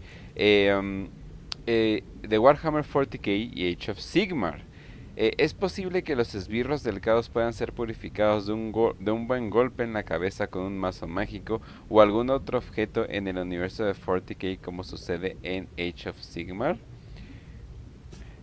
Pues eh, no, básicamente no. Porque en Age of Sigmar sí he visto eso. No, no, no soy muy fan de Age of Sigmar por lo mismo. Bueno, no lo he investigado a fondo, pero sí he visto que en Age of Sigmar hay esbirros del caos que pueden ser totalmente convertidos a las fuerzas de la luz. Pacio, déjame entender esto. ¿Les dan en la cabeza con un, con un mazo? Bonk. Sí, creo que sí. Bueno, es así oh, como dice Alerta Beige. Oh, Más que Sigmar tenga algo que ver con su. Es que creo que Galmaraz, el martillo de Sigmar, tiene ahí el poder de, de como purificar el alma. ¿Purificar el alma? O algo así, pero conviertes birros del caos hacia fuerzas de la luz. O como que destruyes su espíritu y su espíritu asciende hacia lo que es el espíritu de la luz. Pero pues en Warhammer 40.000 no tenemos nada parecido a un Galmaraz. Entonces, pues, obviamente, y la verdad la idea no me gusta mucho. Yo creo que es mejor así de que el caos se quede como caos y ya. Los que estén en el caos ya no son totalmente redimibles, aunque no lean Godblight, porque hay algo interesante de eso. Pero, pero bueno, pero básicamente no. No, aquí en Warhammer 40.000 no se puede. Oh, ok, es bastante, bastante bizarro. Por favor. Ok, vamos a la siguiente. De Vilka, Vilka Iron Man. Dice: Si Malal lograra su objetivo. No, espera, eso ya lo. Sí, ese ya. Sí, sí, sí. No, espera, ¿ya habíamos leído esto? A ver, déjala, déjala leo. Si Malal lograra su objetivo de acabar con los otros dioses del caos, ¿qué pasaría? No existe Malal. ah, sí, simplemente no existe ya, entonces fuera de la pregunta. Ah, cierto. No, no, no existe. No, no, hemos respondido, Kench. Esta creo que sí es nueva. Pero dice, todo el caos sería eliminado ya que su poder es igual al de los dioses que queden o solo quedaría él.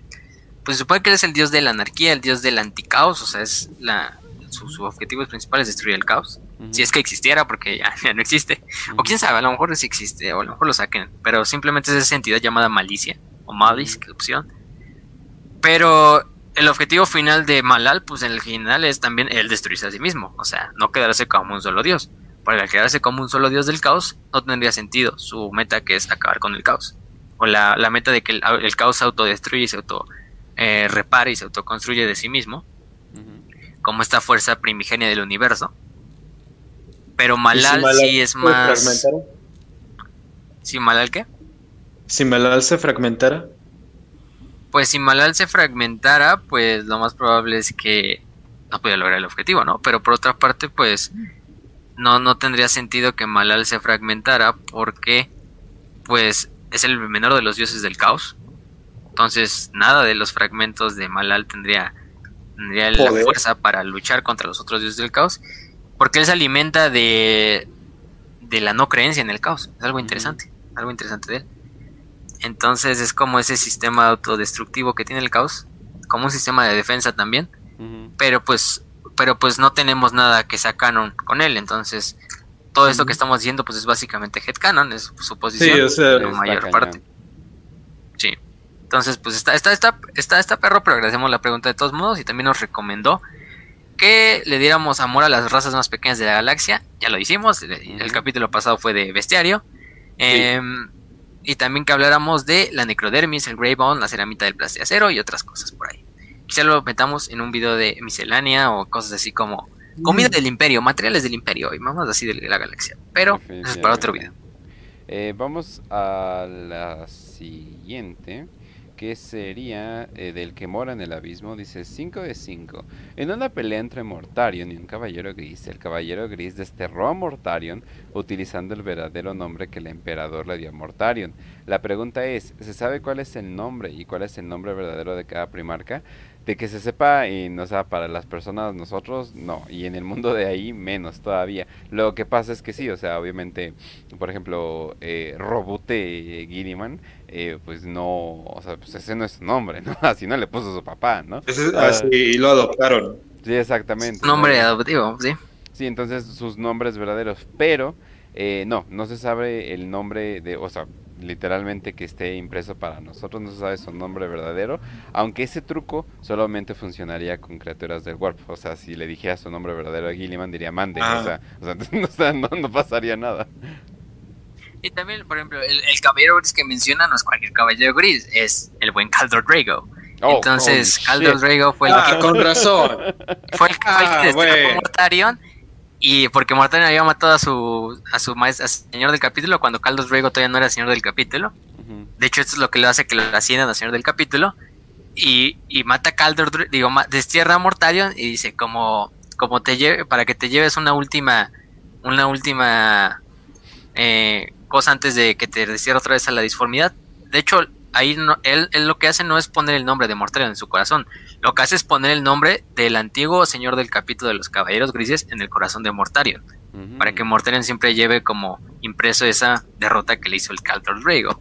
Entonces, pues, sí, porque si hubiera sido su nombre como tal, lo más probable es que aún así son primarcas. No sabemos tampoco cómo funciona eso de la muerte verdadera para los primarcas demonios.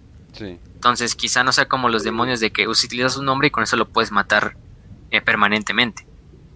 Pero, como ya dijo Kench, pues no se saben los nombres de los primarcas. O sea, los nombres que les pusieron simplemente son los nombres con los que los adoptaron. Yo creo que el único que sabía su nombre, y eso porque se la pasaba leyendo libros y platicando con el emperador cuando era un cigoto, es Magnus.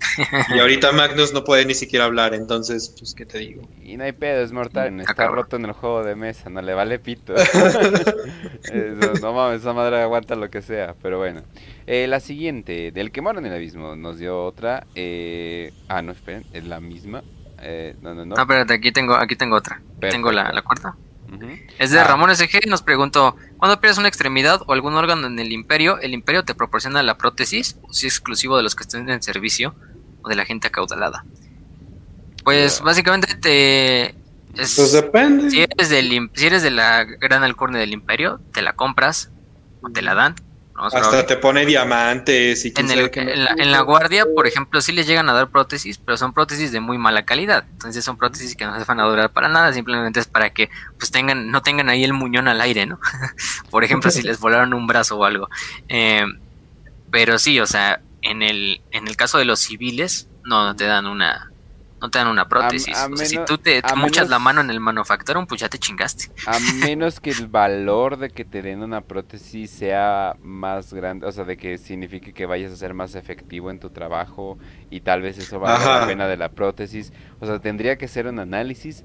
Probablemente tendrías que meter una forma en algún lugar de la burocracia. Sería un dolor No, de y es, cabeza. espérate, o ajá, sea, conociendo al mecánico, cómo manejas los manufactorum, ujú. Es mejor que no hagan esa investigación porque si no sería de tipo de bienvenido a tu nuevo trabajo. Ahora déjame cortarte el brazo para que tengas una efectividad del 0.4% más.